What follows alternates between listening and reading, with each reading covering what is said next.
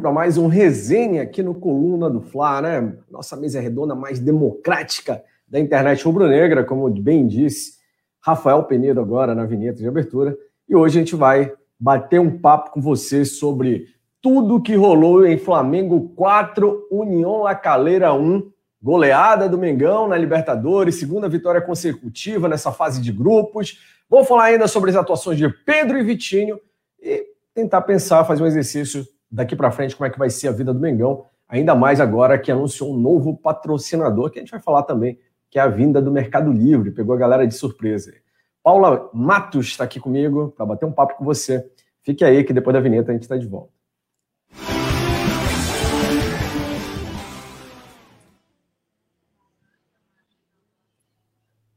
Depois de cinco anos viajando pelo litoral carioca, a Paula está de volta. Fala, Paula.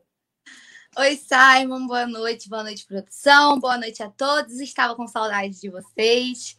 Já, hoje eu tô feliz, tô contente, animada, o Flamengo ganhou, então zero preocupações, nada abala, gente, hoje, né? Só coisa boa pra gente comentar. A gente estava vindo numa fase meio. Oh. Ai, a produção sabia que eles iam me que ele ia me zoar. eu sabia, mas eu já fiz o vapo para mostrar para vocês que hoje é só na nesse programa aqui, ó.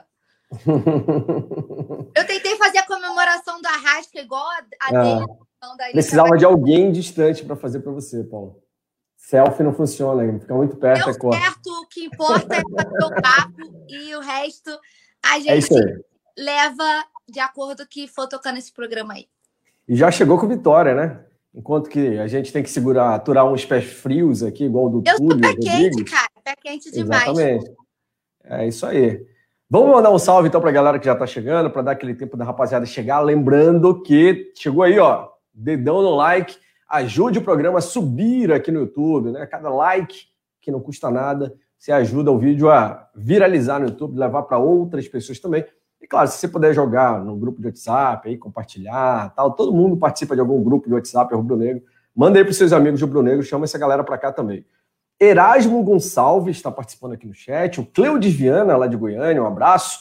Urubu Rei também. José Rodrigues, Matheus Zamparetti, que é membro do Clube Coluna, e o Yuri Reis, também membro do clube, já chegou falando dedo no like, valeu, Yuri. É, ainda o Daniel Kopperschmidt já chega deixando seu like, a Paulinha aqui interagindo com a galera. Hudson Firme, Flá Combatente também, Clóvis Henrique, Maria de Fátima, Naldo Berg ligado uh, de BH. Boa noite, tem BH ligadinho no Coluna do Flá, um abraço uh, pelo Facebook. Lembrando que a transmissão do programa aqui é feita simultaneamente pelo YouTube e Facebook. Em qualquer um dos dois, você pode deixar seu like e compartilhar o vídeo com seus amigos também. Marcelo Martins, membro do clube, está aqui também. Rafael Lima, uh, João Vitor, quem mais? Cássio Santos, muita gente já participando. Marcos Antônio Teles, André Silva. Saudações rubro-negras, então, galera, fique à vontade, participe, mande sua pergunta. É claro que a gente vai começar o programa de hoje falando sobre a goleada de ontem, né? A gente vai ver o que, que o Flamengo foi bom, no que o Flamengo precisa melhorar e ficar atento para o próximo jogo contra a LDU. Os números da partida, a produção, a melhor produção do Brasil, tá colocando no ar aqui. A segunda melhor é o Anderson Cavalcante, a melhor é o Leandro, que está hoje, né, Leandro? Ah... Paula, o Flamengo só deu 22 chutes e aí ele a União La Calera 3. A gol, 11 do Flamengo, 1. É um jogo meio equilibrado, né? Uh, a posse de bola até que não foi tão superior do Flamengo, em certo momento estava muito superior, mas depois também foi equilibrado. 56 a 44, 560 passes a 452 tal, e ali por diante vai meio que se equivalendo. Mas os 22 a 3 em chute mostra que um time pressionou muito mais do que o outro, né? Com certeza, e a gente viu um Flamengo, essa posse de bola, né, essa diferença, foi naquele iníciozinho ali do segundo tempo, né, quando o time deu uma, deu uma morrida, assim, parece que voltou meio apagado do intervalo, que foi quando o Lacaleira chegou, né, e começou a fazer um pouco de mais pressão, mas fora isso, a gente administrou a partida, teve Gabigol brilhando, né, como sempre, a estrelinha do homem brilhando, eu acho que isso também foi sorte do Coluna que lançou o Gabi Day, e eu tenho certeza que a galera aqui do chat que acompanha a gente, todas as redes, participou do Gabi Day, né? Muita gente aderiu aí a nossa a nossa hashtag. Falaram que a gente ia zicar, mas aqui não tem essa, que a gente é pé quente. Deu tudo certo também no nosso Gabidei, né? Foram dois gols. Golaço do Pedro, que a gente vai falar muito depois também dos ataques individuais, né? Gol do Arrasca, que agora está numa fase fantástica, né? De artilheiro. Entra e mete gol, não tem como. Então, só alegria. No mais, assim, eu achei a vitória. Achei um bom jogo do Flamengo, tirando aquele apagãozinho. Mas no todo, eu achei uma partida consistente. Só temos que melhorar um pouquinho ainda a nossa defesa, né? A gente ainda tem que, ainda sofre ali, principalmente sem o Rodrigo Caio, né? E sei lá, é difícil o Arão sair dessa zaga. A gente tá quebrando a cabeça, né, para ver. Apesar de que o Bruno Viana ontem foi até, foi até bem, fez uma partida Sim. justa. Mas eu acho difícil o Arão sair dessa zaga agora, porque o Diego também tá jogando muito ali no meio. A gente tem um quebra-cabeça aí para montar, hein, Simon? Esse debate é. vai durar muito tempo, essa zaga aí. Exatamente. A, a Paula falou sobre o Gabi Day, né? Foi iniciativa das redes, da equipe de redes aqui do Coluna do Fla ontem. A hashtag Gabi Day virou trend topic lá no Twitter, ficou em primeiro lugar por algum tempo e deu certo, né? Com folga ainda. O Gabigol fez dois, o Gabigol costuma fazer um por jogo. Ontem teve dois por causa do Gabi Day, enquanto um tal de Ney Day e tal, de hoje a gente viu no que que deu, né? Aquilo ali é só fiasco. Tenta copiar o Gabi Day, mas não dá certo. Nataele Lima também está aqui, ó. Daniel Campschmidt, Daniel, a Nataele, que é membro do Clube Coluna do Fla, o Matheus Catani também, o Rafael Lima, James Léo Borges, toda essa galera, Doug Barbosa, membros do Clube Coluna do Fla. Ontem rolou promoção, inclusive, aqui para os membros. No próximo jogo vai ter de novo. Galera que quer ser membro e não sabe como, é só clicar no botãozinho aí, seja membro, e vir para cá para o grupo exclusivo. A galera já chegou aqui dando, dando like, salve, Errol Flynn, José Carlos Xavier também, Elson Rodrigues. Tinha gente perguntando aqui, falando sobre o jogo de ontem, ó, o João Vitor acho que tá brincando, que ele falou que Michael merece uma chance. Essa é piada, né, João? Vou desconsiderar aqui. Mas o Elson Rodrigues disse: o Pedro tem que ser titular. Muita gente pedindo Pedro no time titular. Dois personagens, Paulo, que a gente pode falar sobre a partida de ontem, que não só de ontem, mas que vem numa crescente, são Pedro e Vitinho. Vitinho. Eu não, não pensei que eu fosse dizer isso numa altura dessa do campeonato. Que Vitinho está merecendo o time titular. Na minha opinião, é, infelizmente, o Everton Ribeiro precisa ceder um lugar no time titular para um dos dois. Ou o Rogério joga com dois atacantes fixos lá, que é o Pedro e o Gabigol, que na realidade fixo entre aspas, né? Que o Gabigol tem muita mobilidade também, participa da assistência, cria jogada. Ou mete o Vitinho, se ele não quiser abrir mão de um meia de verdade ali. O Vitinho que tem mais essa característica de criação. O que, que você acha, Paula? Tô contigo. Acho que a gente tem essas duas possibilidades e a gente pode ir adequando de acordo com o adversário, né? É, o pessoal espera muito ver o Pedro e o Gabigol juntos. E ontem eu falei assim, cara, acredito que ele vai tirar o Gabigol. E aí, quando ele botou o Pedro, eu, ufa. Então vamos ver como foi. A gente vê que dá certo, né? Não é a primeira vez que os dois atuam juntos, né? Eu acho que não existe essa sombra, né, que tentam criar do Pedro, né, em relação ao Gabigol. Eles mesmos já cansaram de brincar, né, com relação a isso, de que não existe sombra. Os dois são muito parceiros, como todo elenco, né? É um elenco muito. Sempre que eu tenho oportunidade de, de exaltar o grupo muito unido, né? Muito fechado, todo mundo que se apoia. É, sem essa vaidade de, de, É óbvio que todo mundo quer ser titular, né? Que todo mundo almeja ser titular. Mas não tem essa vaidade de, ah, ele faz sombra no Gabigol, o Gabigol não vai querer que ele tenha sucesso, né? A gente já viu o, o Gabi, teve um jogo, vou me lembrar certo o jogo, mas teve um que o Gabi não jogou, o Pedro entrou, arrebentou, aí ele comemorou nas redes, tipo, Pedro! Então eu acho legal essa, essa relação dos dois, né? E o Pedro é cheira gol, né? Incrível, como ele e o Vitinho fizeram né? a partida ontem, né? Que o lance do último gol saiu dos pés dos dois, né? O Vitinho que fez a jogada e o Pedro que deu aquele empurrãozinho maroto na rasca. deu pro que golaço, né? O gol, o gol mais... Dá para dizer que foi o gol mais bonito do ano ontem do Pedro, né? Do, foi, do Flamengo foi absurdo. ano, foi absurdo, né? Já teve gente brincando, vem o Puscas, né? A galera brinca muito, brinca mais que a brincadeira, mas eu acho muito, muito saudável e é um debate que a gente tem que levar em conta, né? Porque o Everton Ribeiro já tá nessa quase um ano, né? Que não, não retoma o futebol, não retoma a fase. Ontem ele teve, acho que até uns, uh, uns flashes, assim, né? De tipo, parece, será que volta? Mas também não saiu muito daquilo. Eu acho que ele ainda não perdeu essa vaga justamente por ele ser um dos capitães da equipe e ser um dos medalhões do time, né? É o que eu sempre é. falo aqui. O Ceni tem peito de pegar e tirar o Everton Ribeiro da equipe para dar oportunidade para quem está pedindo passagem, como o Vitinho, por exemplo, que já cansou de estar nas nossas barcas, né? Chega de Vitinho, já deu, ninguém tem mais paciência que ele. Hoje a gente está aqui falando, cara, o Vitinho merece ser titular desse time. E mérito dele, né? Trabalhou para isso, ganhou mais corpo, né? Assim como o Pedro cresceu também em massa, ele ganhou mais corpo, tá mais presente. Então demorou, mas tá mostrando serviço e merece a titularidade. Everton Ribeiro precisa de um banquinho, mas eu não sei até que ponto o Ceni vai peitar isso, não. Eu acho utópico. Pois é, eu também acho difícil isso. Então, vou propor para a galera aqui no chat, Paula, para a gente conversar. É, eu acho que dá para entender que a gente tem hoje três brigando por uma vaga, né? Quem está ameaçado ali no time titular é o Everton Ribeiro, pelo momento que vive, né? Então, teoricamente, seria o Pedro ou o Vitinho.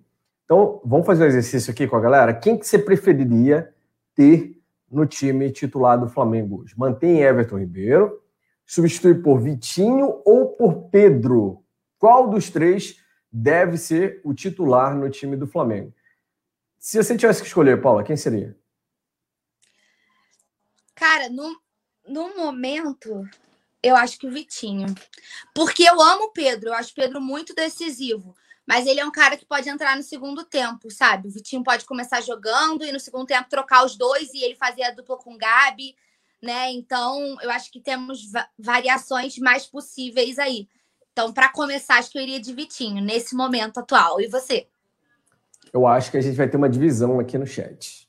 A minha preferência, preferência, eu vou falar, eu vou falar depois que a galera comentar aqui. O Pedro Vitor. Aí fica fácil, vai colar, hein?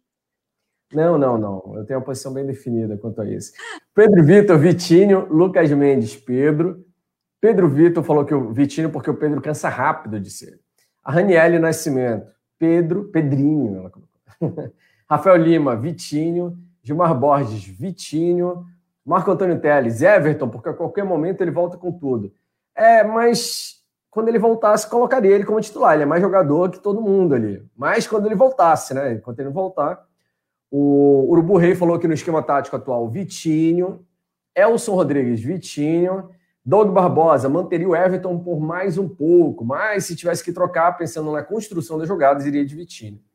Daniel Schmidt, ainda vou de Ribeiro. Gilvison Nogueira, também Everton Ribeiro. Maria do Socorro, Pedro. A Rafael Lima disse: Eu já sabia, a Paula é Vitinete. Vitinete, ele falou assim. Não. Daniel Santos, Vitinho, é o, é o Túlio, né? Gilmar Borges, Vitinho. Matheus Catânio, voo de Pedro, sempre que entra faz gol. É, cara, assim, tá dividido mesmo. O Rafael Lima, Simon colou meu palpite no jogo de ontem. Que isso, Rafael? Eu falei desde o resenha pré-jogo do dia anterior, você que copiou. Falei que ia ser 4x1. Eu, eu tava dando umas dicas do, pro Túlio ontem, como é que se faz, como é que se né, dá palpite pro jogo do Flamengo. Primeiro, se analisa se vai jogar Gustavo Henrique ou Arão na zaga. Se um dos dois for jogar, você já bota um gol pro adversário. Aí, se for realmente os dois, a chance de o adversário fazer dois gols. Mas, como o Flamengo, como um time é muito forte tal, um é garantido.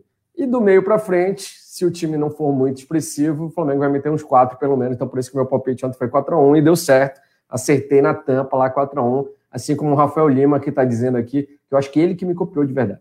José Rodrigues, boa noite. Boa noite, Paula. Perdi o começo do resenha, mas já estou dando like. Valeu, Zé Rodrigues. Paula, eu não sei você, pelo que você leu aí no chat, mas eu tenho a impressão que está bem dividido hein, entre Pedro e Vitinho. Cara, tá bem empatado, mas até o Ribeiro teve bastante voto, né? Pela má esperava fase. menos já. É, tá entre Vitinho e Pedro, mas acho que o Ribeiro, pelo, que, pelo mau momento que ele vive há tempos, ainda teve bastante voto, né? A galera ainda acha que. Porque o, o Ribeiro é, é, o tipo de, de jogador que é muito craque, né? Então, a qualquer momento, ele dá um lance maluco ali e pronto, resolve o jogo. Mas o problema é que a gente tá nessa de esperar ele ter um lampejo de decidir um jogo, decidir o jogo, ó, desde que ele voltou da seleção, né?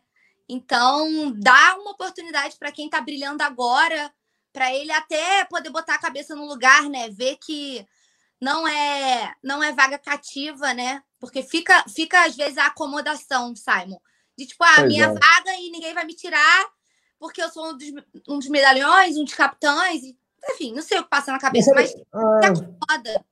Mas pelo pouco que a gente conhece da personalidade do Everton, eu acho que não é isso que passa com ele. Sinceramente, a minha percepção, assim. Não, não é. O Everton Ribeiro, é, eu acho que ele é um, um craque dentro e fora de campo.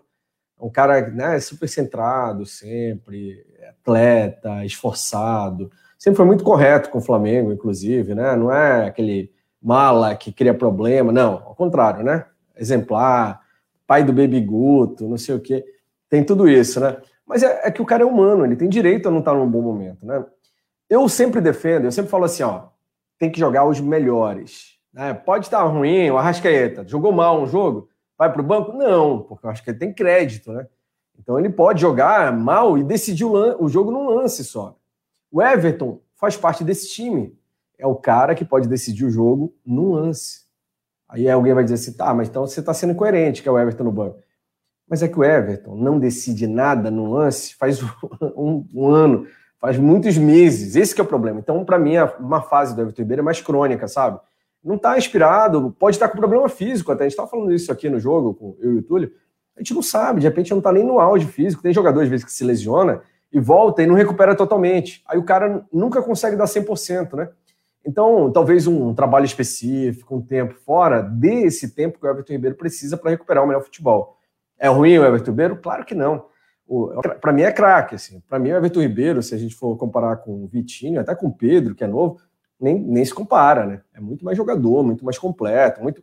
Só que é o momento, é o momento. Se o Gabigol, por exemplo, centroavante, ficar 10 jogos sem fazer um gol, eu tenho certeza que a maioria da galera vai falar: não, põe o Pedro que o Pedro entra e marca, né? É momento. Futebol é assim, né? O Gabigol é ruim? Não. Mas se ele ficar 10 jogos sem fazer gol, alguma coisa de errado tem. Então ele tem que resolver lá fora para depois voltar ao time titular. E é isso que eu peço, né, que eu penso com relação ao Everton Ribeiro, que eu gostaria. Se eu fosse técnico do Flamengo, chamaria ele no canto, conversaria, falaria, Everton, vai dar um. Fica uma semana em casa, dá uma volta com a patroa. De repente resolve, né? Melhor. Eu não sei, tem alguma coisa errada ali. Ele não tá rendendo. Parece que ele tá meio aéreo às vezes, ah, perde a bola fácil. Não parece? Parece que perde bola fácil, assim, não, não, não tá legal.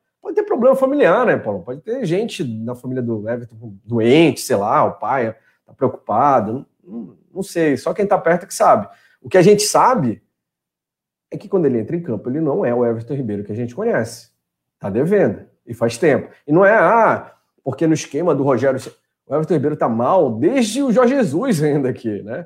O Everton Ribeiro com o Domenech jogou muito mal sempre. Um outro jogo foi razoável. Com o Rogério tá mal também. Então, ó, o Rodinei Chefe mandou um superchat. Valeu, Rodinei. Não acho que o Vitinho nessa temporada está melhor? O Vitinho melhorou uns 300%, né, Paulo? Não, é por aí. Melhorou muito, né? Da água pro vinho. Que antes a gente brincava. Quando ele fez o, quando ele fez o gol do, no Carioca, né? Eu ainda brinquei. Falei, Vitinho só decide Carioca, né? Porque ele fez o gol da vitória do campeonato passado, né? Ele sempre brilha no Carioca. E depois ofusca no resto das competições, né? Mas nessa temporada ele parece. Não sei se demorou a cair a ficha, mas caiu. Estão é, acordando o mocinho. É, custou uns três anos aí para acordar, mas acordou, né, daquele sono infinito. Ele entra disposto, né? Ele entra querendo o jogo e conseguindo mostrar o futebol dele. Por mais que o pessoal fale, ah, a Paula critica pra caramba o Vitinho. Eu sempre exaltei as qualidades do Vitinho como jogador né? O Vitinho é ambidestre, o Vitinho é excelente em drible, né? Ele é bom num contra um, ele é um excelente jogador. Só que no Flamengo ele não rendia, né? Ele não mostrava o que a gente esperava dele, o que a gente sabe que ele pode fazer. E agora ele aos poucos está mostrando que está pronto para ser diferencial nesse time, né? No entanto, que ele meio que tem sido o 12 jogador do Sene, né? Entre praticamente todos os jogos e tudo isso. Então, acho que custou é, isso, essa fase chegar, mas a gente também não pode ficar com a corneta eterna e não dar o braço a torcer, né? Eu sempre espero que as minhas críticas é, queimem a minha língua e que todo mundo vire o melhor jogador do mundo, porque eu quero todo mundo com sucesso, Flamengo levantando título atrás do outro, né? Então, o Vitinho, eu quero que fique ainda muito mais brilhando, mostrando bom futebol, porque qualidade a gente sabe que ele tem de sobra. O Vicente Flá falou que é, era sono de moleque, não sonho de moleque, né? Que virou sonho, né? Ah, mas é verdade, eu também estou com você, o Vitinho. Eu acho que ninguém pode negar que o cara tem habilidade, né? Esse negócio de chutar, o cara é um dos que melhor chuta no, é, no elenco e tal. Mas o problema dele era aqui, né? Parece que entrava em campo, amarelava, parava, sentia medo, ficava apavorado. E agora o cara tá acordando, chamando o jogo para ele, inclusive e tal. Se, se o Vitinho continuar nessa toada, vai longe, né? Teve alguém que falou aqui, acho que foi o Rafael Lima, disse assim. É... E da diz que o Flamengo. Não... Ah, o Yuri Reis que falou. Por isso que o Flamengo profissional, Flamengo profissional precisa de psicólogo. Exatamente, porque aí o psicólogo consegue fazer esse trabalho com o Vitinho, consegue fazer o trabalho com o Everton Ribeiro para saber o que está acontecendo, o cara se expressar, ver o que ele está sentindo, né? O que a gente viu do Vitinho é que ele está fazendo um trabalho físico específico, né, Paulo? Isso também pode estar tá fazendo a diferença. De repente, não, não tinha nem força física para né, dar o combate necessário, para correr até o final. E a gente achando aqui que o moleque não queria correr, mas de repente estava lá, mortão, né? Agora ele tá. Tomou uma injeção de adrenalina, disse Marcelo Martins. Parece que sim, né? Parece que acordou, deram glicose, tiraram ele do coma alcoólico que ele estava lá no. quando ele entrava em campo.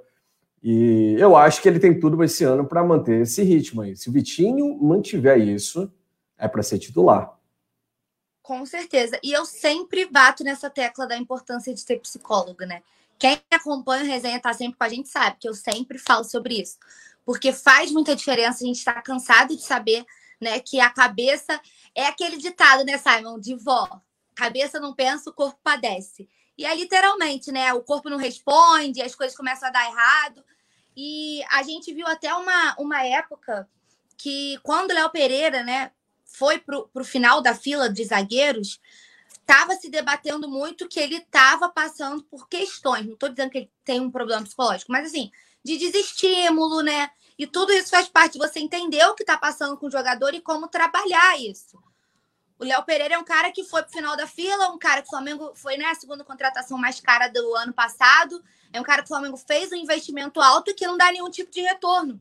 E que talvez, se, se tivesse esse trabalho com psicólogo, é um jogador que a gente poderia ter conseguido salvar. Né? Como o Gustavo Henrique, na reta final, que agora ele tá dando as paçocadas de novo, né?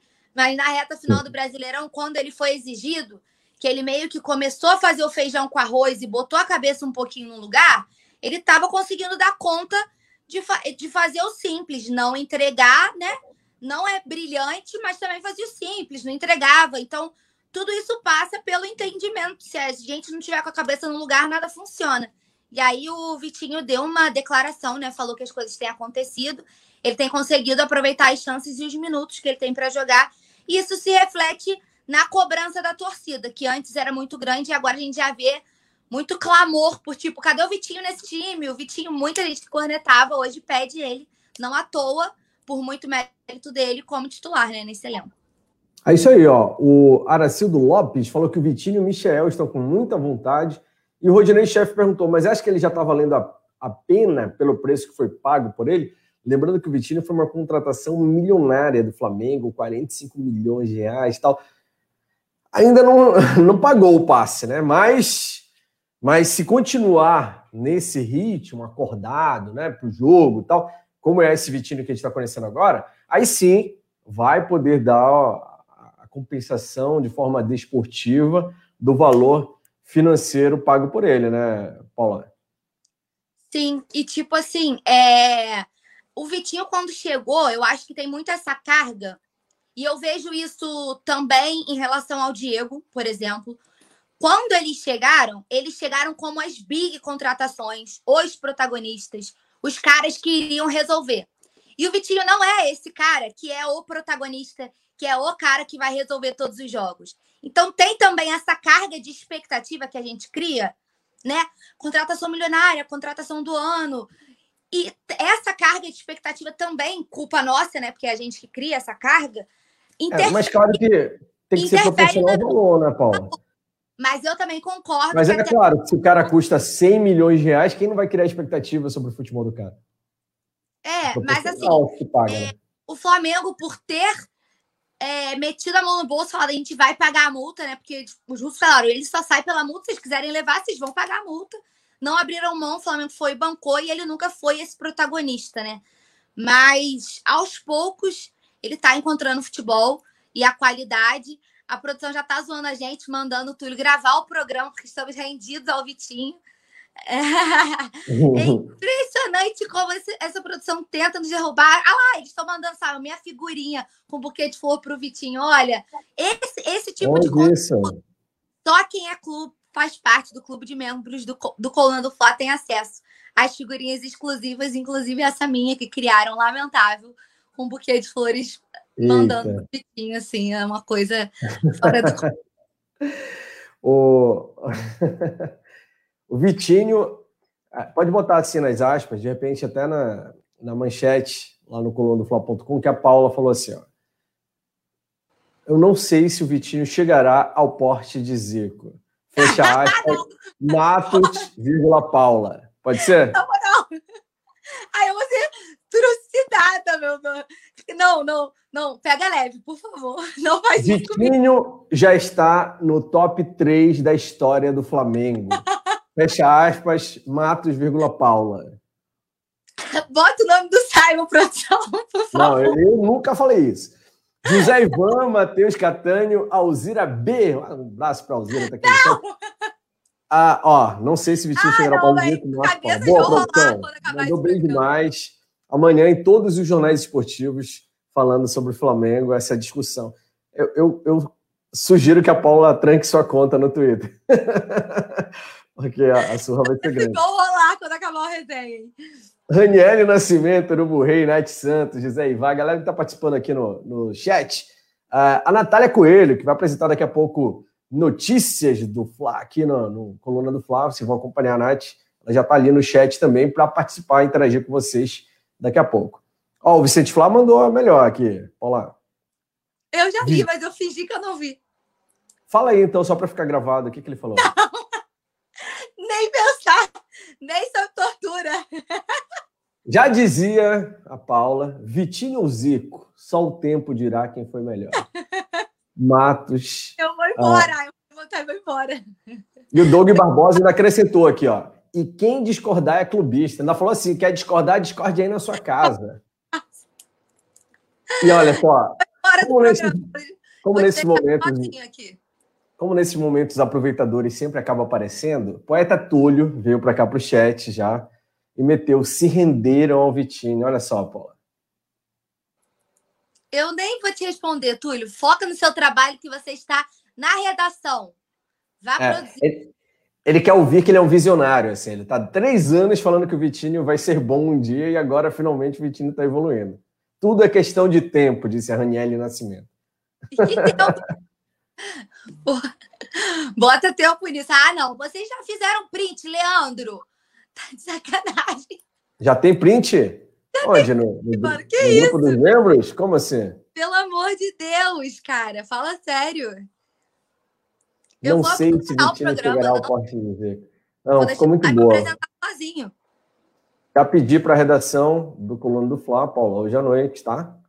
Colocar em destaque a fala de Paula Matos sobre o Vitinho. Uh, teve um amigo nosso aqui no chat que falou sobre o Michael, que está se esforçando bastante. Mas vamos manter cada coisa no seu lugar, né? O Vitinho está se esforçando bastante, isso é verdade, está subindo, está evoluindo. O Michel sempre se esforçou, né? desde que chegou. Acho que de corpo mole ninguém pode acusar o Michel. O problema do Michel é, assim, eu vejo ele tem várias qualidades, ele só tem uma coisa que ele não se dá bem, com a bola. Se o futebol não tivesse bola, o Michel seria fantástico, não concorda? Concordo. Todo o resto ele faz bem, né? Corre pra caramba, faz umas firulas doida, né? Mas esforço nunca faltou, né? Nunca faltou entrega, nunca faltou dedicação. Falta qualidade. É isso que falta no Michael. O que sobra no Vitinho, né? A gente não via essa essa motivação toda. Então agora a, a balança tá equilibrando, né? Ó, oh, o Túlio falou: tô aqui para pegar as frases de efeito, mas já cheguei com uma. Comparação entre Vitinho e Zico, da Paula, olha só. Eu, gente. O... Então, o Michel é outra, outro esquema, né? Não dá para comparar com o Vitinho. O Michel, o Vitinho tem categoria, tem futebol, sabe dominar, sabe passar, chuta bem. O Michel, assim, nem pelado eu vejo algumas coisas que ele faz em campo, assim. Eu fico constrangido, de verdade. Eu confesso que eu demorei até para criar um ranço com o Michel, porque ele é, ele é tão simpático, né? Tão legal, tão agradável aparentemente. Mas dá, dá pena. E eu vejo muita gente assim tá, também, né? É, eu sou assim também. Você não consegue sentir raiva do Michel. Tá. Você fica com pena, né, de ele errar. Mas a bola tem raiva dele. Pode botar aí, produção, manchete. A bola tem raiva do Michel. Aí pode botar minha fala aí. Porque não é possível, eles não se dão bem, não adianta. O Michel, eu tenho a sensação, tem jogador que tem fase ruim, mas eu tenho a sensação de que ele não vai evoluir no Flamengo em momento algum. E por mim, eu já pensaria. Ele está mais de um ano já no Flamengo. Nem parece, né? Mas já está mais de um ano. Parece que chegou ontem, parece que fez meia dúzia de jogos e não vai evoluir. Então, por mim, o Michel já iria para longe. Eu não sei, você daria ainda alguma chance para o Michel ou Paula? Cara, é tão complicado. Porque acho que não tem muito espaço para ele também. tem. Agora tira de produção desse também. E posta. É... A bola odeia esse cheiro. o Virgílio Sobrinho falou isso que você fala do Michel serve para o Rodinei também, sabe? Uh, Virgílio, o Michael joga menos que o Rodinei, vamos combinar, né? O Rodinei é ruim, ele na lateral direito. Não quero o Rodinei de volta. Ele tá para voltar, né? Porque ele pertence ao Flamengo ainda, o Inter não quer mais. Não queria o Michel de volta, o Rodinei de volta. Sinceramente, eu prefiro dar oportunidade para o Mateuzinho, se for para tirar o, o Isla, não o Rodinei. Acho que vai ser um atraso na nossa vida a gente ter o Rodinei ali. Mas o Michel é muito ruim. O Michel não se compara com. O Rodinei é craque perto do Michel, eu acho. Sério. O Pará era craque perto do Michel. O Michel, para mim, é pior do que o Wallace da zaga, assim história recente. Eu Na função dele, né? Na função ele é cara dele. peladeiro, sabe? Ele é peladeiro. É... Não tem técnica, né? O problema dele é mais isso mesmo. E acho que ele se destacou no Goiás, eu já falei isso aqui algumas outras vezes também, né? Porque o esquema favorecia muito a ele, né? Tipo assim, ele era o cara do time do Goiás. Então a galera jogava muito em função do Michael, né? A bola chegava e ele conseguia fazer os gols dele, né? Achava, brilhava, porque o time jogava em função dele. No Flamengo é completamente diferente. A quantidade de craque, ele tem que se adaptar ao esquema, ele tem que se adaptar aos jogadores, ao jeito do Flamengo, e aí falta técnica, porque ele não tem técnica para isso, entendeu? Ele precisa de um time onde ele possa ser o centro das atenções para ele conseguir brilhar, como foi no, no Goiás. O Tom mas ele era líder de assistência até um dia desse, era, no Campeonato Carioca, onde ele estava usando a molecada ali, né? O Rodrigo Muniz era o artilheiro do Flamengo. E nem por isso o Rodrigo Muniz é, é, o, é melhor claro. que o Gabigol e o Pedro, por exemplo. Embora vá ser um grande centroavante, né? Mas a gente é um moleque ainda, um garoto, né? O Michael, assim, sabe o que me surpreende no Michel? Não é assim, ah, digamos que o Michel entre e faça gol, de agora em diante, assim, os próximos três jogos. Todo jogo o Michel faz um gol, a bola bateu nele e entrou. Isso quer dizer que ele é bom? Não. Ele erra fundamentos básicos do futebol. Ele não, ele não tem domínio de bola. Ele se atrapalha sozinho com a bola, né? ele só é rápido. É a única, a única vantagem, assim, a, único, né, a única virtude do Michel. Ele é rápido, mas ele se atrapalha com a bola, ele não consegue dar passe de meio metro. É assustador, assim. Eu fico, o René é ruim para dar passe e já me deixava irritado, mas o Michel consegue errar de mais perto ainda do que o René. Ele não, não é o inimigo da bola. Michel é o inimigo da bola. Não tem. Ele é jogador de contra-ataque, disse o David Rebocin. O problema é que ele mata os contra-ataques. Ele corre, corre, corre. Quando ele chega, que ele tem que fazer, que ele tem que passar para alguém, que ele tem que dar um cruzamento, que tem que criar alguma coisa para tirar da corrida que ele fez, ele joga tudo fora e erra lá na frente. Não adiantou nada ele correr. Exatamente. O Vicente Flá tá falando aqui, ó, até o Cirino foi artilheiro do Carioca. Na verdade, isso não quer dizer nada, né? Adriano Gabiru fez gol do Inter lá do Mundial, foi campeão mundial. Limitado demais, né? Então, manda aí, galera, o, o que, que você acha? Vamos ouvir o pessoal, então? Vocês acham que o Michael merece ainda mais chance no Flamengo ou chega, não dá mais para o Michael? A Mari falou que, sabe, o Michael foi um pedido do Jorge Jesus que buscava uma variação de jogo. E sim, o JJ é uma peça meio perdida na proposta que o time tem. O Goiás jogava de forma reativa, ele era válvula de escape. Beleza, dá para entender isso, exatamente. Ah, não, porque o Michel é um cara rápido para o contra-ataque. E eu nem tô, assim, eu não tô questionando é, a forma de jogo, a formatação, o esquema tático em que o Michel se encaixa melhor. Porque tem jogadores que são mais rápidos, tem jogadores mais lentos, tem jogadores de maior velocidade, tem jogadores que são mais propositivos de armação de jogo ali, de, né, tipo um Arrascaeta. O Arrascaeta não corre muito, mas o Arrascaeta tem a visão que ninguém mais tem dentro de campo ali, nem, Nem na América do Sul inteira, eu acho. O Michel, o problema não é ele ser o jogador de contratar, como ele já teve vários outros casos, né? Desses ligeirinhos aí. O problema é que o Michel não consegue lidar com fundamentos básicos do futebol. O Michel não consegue dominar a bola. O Michel não consegue chutar a gol. Infelizmente. Eu queria muito que esse moleque desse certo, pela pessoa boa que ele era no Flamengo, que ele pudesse estourar. Mas ele não tem futebol para jogar num time de alto nível, de alto padrão e nem na Série A. Eu acredito que o Michel tem vaga. Não deveria ter vaga em nenhum time da Série A. Para mim, é um jogador para jogar em um time médio para baixo. Assim pelo, pelo que ele tem a, a, dar, né? Eu também queria ser jogador de futebol, né? No máximo eu jogo parecido com o Gerson ali, não muito mais que isso. Mas. É... Humilde. Como é que é? Humilde. É, então, mas é porque já passou. Eu jogo parecido com o Gerson. Mas nem tive oportunidade na vida. Então quer dizer que, não quer dizer que o cara, porque ser gente boa ali, vai. É, não, não dá. Infelizmente, para mim, o, o, o, o Gerson, o Michael, já está fazendo já está fazendo hora extra aqui no Flamengo. Ó, o Matheus Catani falou: apesar de gostar do Michael, acho que não dá mais no Mengão, melhor voltar para o Goiás. Então, exatamente, ele é cara carismático, gente boa demais, tal, mas a gente tem que avaliar, infelizmente, aqui o, o que o cara apresenta dentro de campo. Ó, o Nelflau 87 falou: vocês são muito críticos. É, então leva ele para você, Nelflau. Erivaldo Júnior, Michel tem que jogar as partidas carioca para a gente concluir o DVD dele. Pois é, então. Até o gol que o Michel fez agora, no, lá contra o Volta Redonda, se o goleiro não colaborasse, nem teria entrado aquela bola. Ele bateu em cima do goleiro, o goleiro que botou para dentro, aquele goleiro era horroroso lá do Volta Redonda. É, a Lohana Pires falou: Simon, convenhamos, você joga tão bem como toca os teclados do Tecnobrega. Na realidade, nos teclados sou melhor, viu, Lohana? Não queria me gabar, não, mas vocês não deixam. O... Então, ele é fantástico. Como é que é? Dançando um piseiro, então, você é fantástico. piseiro rubro-negro, virou flapizeiro. Aqui, vamos fazer. Como ah, ah, eu jogo parecido com o Marcelo hoje, o Ledo Simon disse Vicente Flá. Sai fora, Vicente Flá. O Marcelo hoje tocava de lado. O meu jogo é propositivo, para frente, vertical, deixando os atacantes na cara do gol sempre.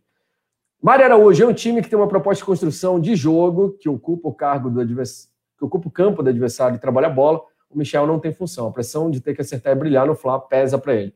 Então, mas Mari, eu acho que o Michel, nem num time que tenha o patamar do Flamengo, que exige né, um futebol de alto nível, ainda mais no momento que o Flamengo vive, nem que esse time fosse reativo e vivesse de contra-ataque, Michel teria jeito. Porque ele mata os contra-ataques. A gente se irritava com o Berril, que pisava na bola. Às vezes o Berril parecia que tinha oito pernas, lembra quando jogava no Flamengo? Corria, uh, atrapalhava, saía uma perna de trás do, do pescoço, saía uma perna do, da cabeça. Parecia um polvo em campo. Se atrapalhava nas próprias pernas. O Michel nem isso. Para mim, o Michel tem menos futebol que Berril, que Marlos Moreno e que esses corredores recentes que passaram pelo Flamengo aqui, infelizmente. Everton Motorzinho. Se bem que o Everton Motorzinho me irritava muito também. Mas o, o Michel, para mim, ainda é pior que o Everton Montazini, por incrível. Deus me perdoe por estar falando isso aqui. Ah, tinha a Natália falando do cabelo do Simon dançando piseiro. Ontem eu fiz até um partidinho no meio aqui para ficar bem. Quem não viu, está nas redes sociais do Coluna do Fla. Não percam esse momento, que é a dancinha da vitória. Simon, poeta Túlio, Rafael, piseiro para vocês. Rafael Lima falou que houve, pensa que o Simon joga mais que o Michel. Rafael Lima, eu vou fazer um desafio a você. Isso, né? Vai, vai olhar, não olha os vídeos da confraria, olha o vídeo lá no canal do Zico, que teve um desafio, eu e o Jonatas contra o Zé Roberto e o Vegeta, de lançamento e gol. Eu furei duas vezes a bola do lançamento do Jonas, passou embaixo da minha perna, mas eu estava enferrujado, fazia tempo. Em compensação, as assistências que eu dei para o Jonas fazer o gol, a gente venceu, tá? Dá uma olhada lá no canal Zico 10. Depois a gente conversa. A Lohana Pires também, o Flá Oficial, Elson Rodrigues, Carlos José. Ah, si chegou aí, beijo para si. É, o Carlos José falou: sabe, um dos melhores jogadores que o futebol brasileiro não viu jogar. Pois é, eu não acreditei, eu deveria ter investido nessa carreira, Paulo. Um, ia ser um segundo volante a lá, Adílio, assim, sabe? Deixando a galera. Gente, na, ele se compara a Gerson, Adílio. Eu não, não sou nem digna de estar aqui dividindo a tela com essa personalidade. Até próxima vez que a gente encontrar, vou até pegar um autógrafo, fazer uma tatuagem assim, Simon, porque tem que eternizar esse, momento. Eu, eu, eu não. Eu vou ceder, mas eu não gosto muito dessa exibição. Eu confesso que me deixa meio constrangido. Mas a gente vai. Vai ter confraria uma hora aí. A gente vai. a gente vai poder se encontrar. Deixa passar essa fase ruim, né? Desse coronavírus. Daqui a pouco a gente está na confraria, vai ter futebol de novo. Na última confraria, inclusive, que você estava, né, Paulo? Não teve futebol porque o Flamengo estava reformando o campo. Não sei se isso era uma desculpa para a gente não jogar né, aquele futebol horroroso lá, mas eles em cima da hora, estava tudo marcado, time montado, galera empolgada, chegou o Flamengo e falou: ó, não deu eu, tempo, inclusive, não Eu, inclusive, fiquei tristíssima, porque eu perdi esse momento desse futebol maravilhoso de vocês. Eu fiquei, eu tava mais é. animada para ver vocês jogando futebol do que para a festa em si, vou te falar a verdade. Eu falei, ah, não acredito que não vai ter futebol. Eu cheguei lá, foi um balde de água fria em mim. Fiquei decepcionada. eu ia ser a técnica do time, né? Eu já tava até combinando, falei, pô, vou comandar os meninos, vamos brilhar. Pô, não teve jogo. Olha o Urubu Rei aí querendo me trollar. Eu deixava os atacantes adversários na cara do gol, Ledo, vírgula Simon. E a Mari disse: pena que o Kika não está aqui para contar sobre a performance do Simon no jogo da confraria. O Kika é um fã inveterado, é o presidente do fã-clube, Maria Mas ainda bem que ele não está aqui, porque eu não gosto dessa babação toda, não. Não, não queremos isso, queremos na humildade, né? Uh, Moisés Teles também, James Léo Borges, Marcelo Martins. Diz que o Nazário pratica alguma atividade esportiva? Perguntou Marcelo Martins. Você sabe, Paula? Olha, eu acho que só, só trabalha a língua mesmo na corneta. Nazário, só hidroterapia, porque velhinho só faz hidroterapia só dentro da piscina. Porque não pode, né? Quebrar, né, na situação. Nazário é aquele negócio: um pulinho, um cocozinho, um pulinho, um xixizinho na piscina, contaminando. Não use a piscina que o Roberto Nazário fizer hidroterapia, que não vale a pena, eu garanto, tá? Ah... O Pablo Amolinário disse: Simon estaria no melhor Flamengo de todos os tempos. Não sei se chegaria ao nível de Zico, Pablo Amolinário, mas Adílio, como eu falei, eu acho que dava um, um quebra, né? Produção, aproveita o... e coloca na tela. Não sei se chegaria aos pés de Zico. É. Né, Simon, por favor. Até porque minha posição sempre foi segundo volante ali, sabe? De pegar contenção, desarmava os adversários, deixava os atacantes na cara do gol não queria ser artilheiro, não queria foco para mim, queria mais era deixar, tipo a Rascaeta, assim, né? Encontrar a brecha, deixar o cara lá para matar. Paula, vamos.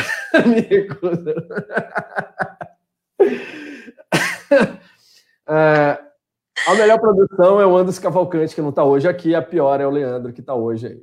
Paula, a produção está mandando aqui os jogos da Libertadores para a gente tocar a ficha logo nesse negócio. Flamengo vai encarar a LDU próximo jogo. São dois jogos fora de casa agora, né? LDU dia 5 de maio e tudo de em 7, 7 dias, né? Fizeram uma escala agora certinha. Quarta-feira, 5 de maio, LDU e Flamengo. O jogo não era na terça, produção?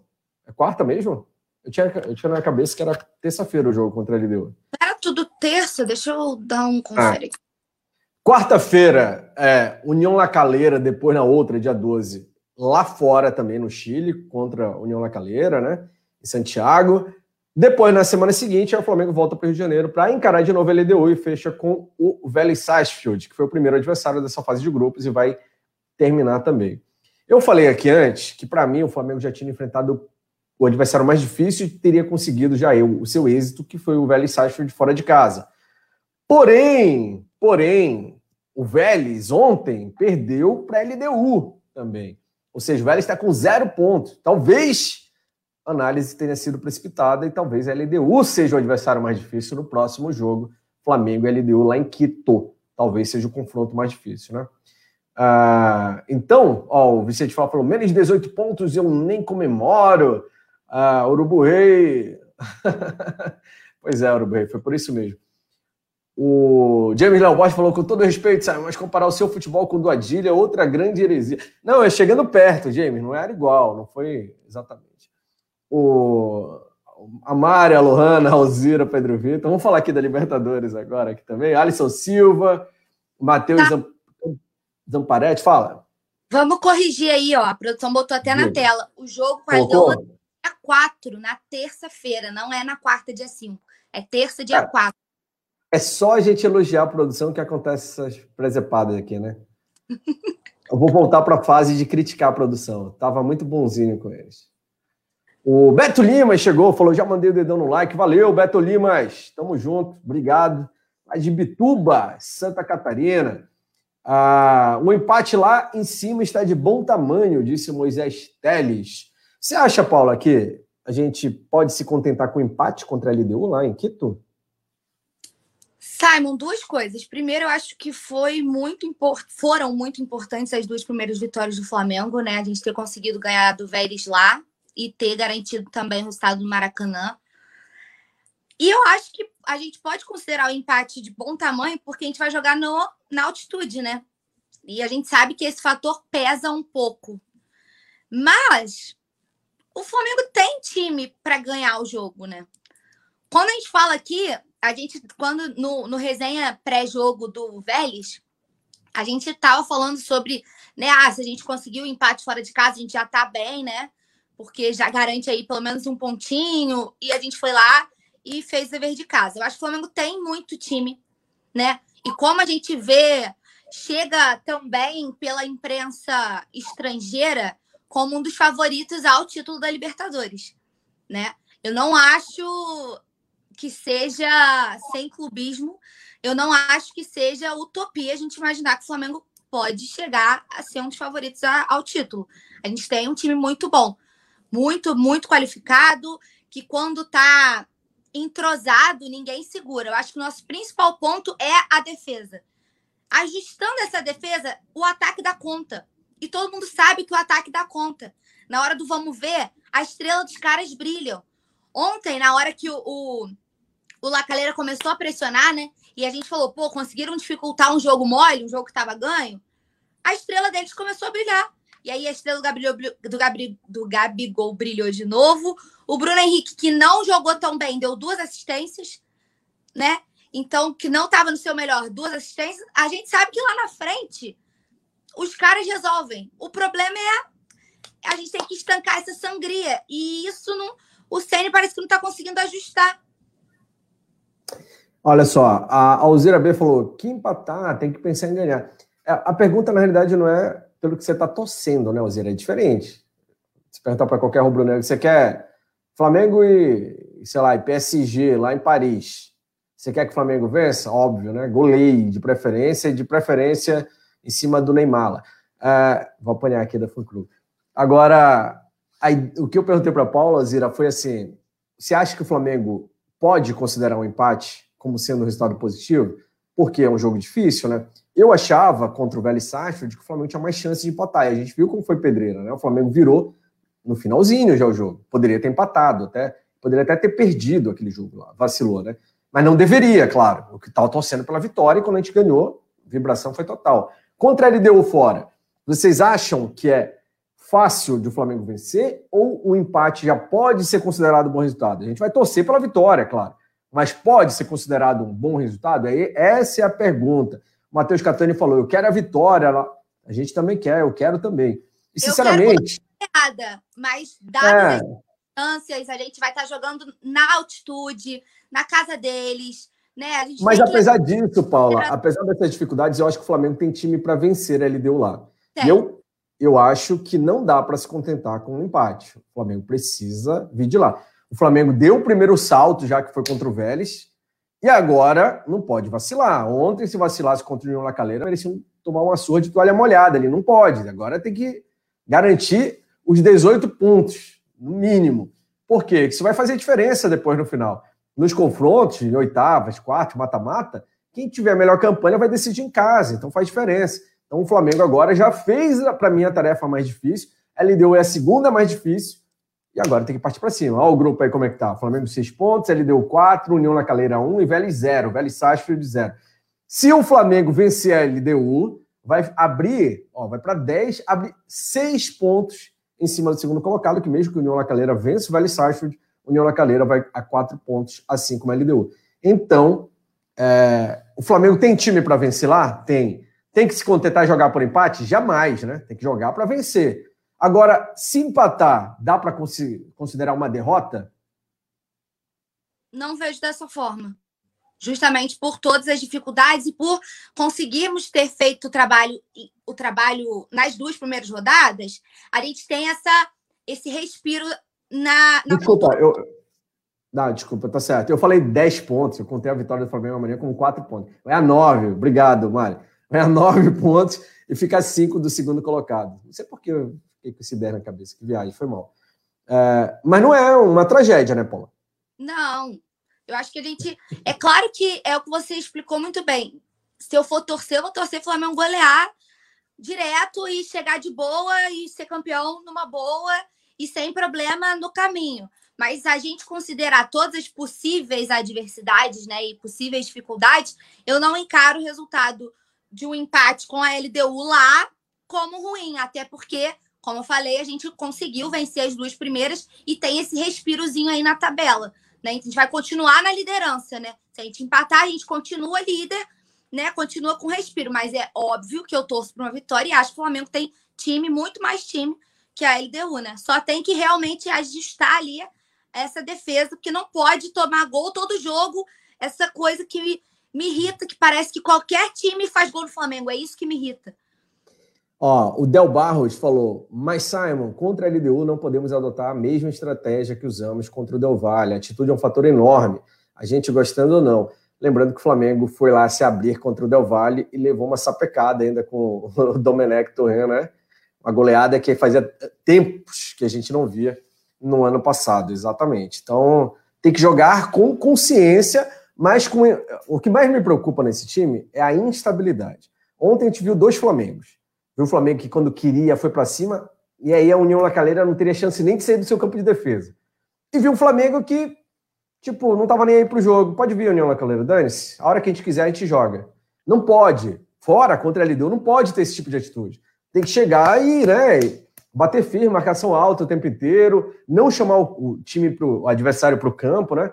Porque ontem o Flamengo deu espaço para o União Eu acho Nem que esse ter levado gol. o erro do né? Ceni ontem na estratégia, né? O Flamengo voltou do intervalo meio que esperando o adversário. E o nosso jogo não é esse. O nosso jogo é o jogo de, afa, de afoba, né? De pressiona o tempo todo e não deixar os caras jogarem. Aí o Flamengo se descaracteriza. E aí a gente é. vê que não.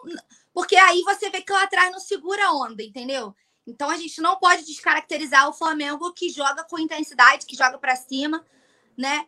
Então, tem que fazer. Eu acho que o Flamengo tem que jogar a lá Flamengo. É esse Flamengo que pressiona, que respeita o adversário, mas que sabe das suas qualidades e sabe como é seu estilo de jogo. Qual o estilo do Flamengo? É um estilo de jogo que parte para cima do adversário e não deixa o adversário jogar.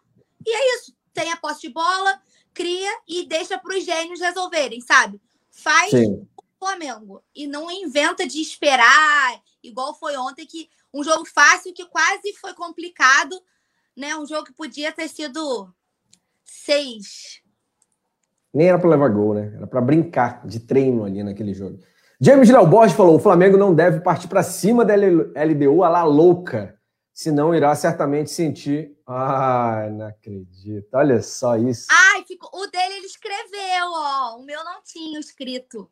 Mas tem... pode escrever, Paulo. Ah, tudo nosso, nada deles. Olha aí. Olha, cadê o seu, Simon? Eu não fiz ainda, vou fazer depois do resenha. Não deu tempo. Ah, tava aqui resolvendo treta antes do, de começar o programa. O Yuri Reis, também, Matheus Catânio, o James Laubord falou de não ir nessa loucura né, para cima. Acho que o Vicente falou, matemática não é um forte do Simon. 100 mais 3 é igual a 10. Você não tá ligado, depois eu vou dar um toque para você. Tem um regulamento novo na Libertadores agora. Quem faz três vitórias seguidas ganha um ponto extra. A Raniel Nascimento, marcação é o principal de tudo. O acho que o Rafael Lima falou que a União La Calera parecia uma escola de samba. Só marcou porque o Flamengo abriu uma avenida para eles passarem. Exatamente, né? Bola nas costas do Bruno Viana ainda. Empate não é uma tragédia, disse a Lorna Pires, mas o Flamengo tem condições de sair pela vitória. Exatamente. Foi isso que eu falei há pouco também, concordo, concordo com a Paula. Mário Araújo, de longe a dificuldade em Quito é a maior. Empate não é motivo para histeria e tem que entrar com um time mais seguro o Miguel Negreiros acha que o Flamengo vai fazer 16 pontos. Uh, ainda, Vladimir de Castro mandando um alô aqui de Nova Friburgo, aí, vizinho da, da Paula. Ele falou ainda agora que tá frio Nova Friburgo, é verdade, Paula? Quantos graus, Paula? Ih, Simon, não me dificulta. Você não tá. olha no, no termômetro aí de vez em quando para tirar dúvida?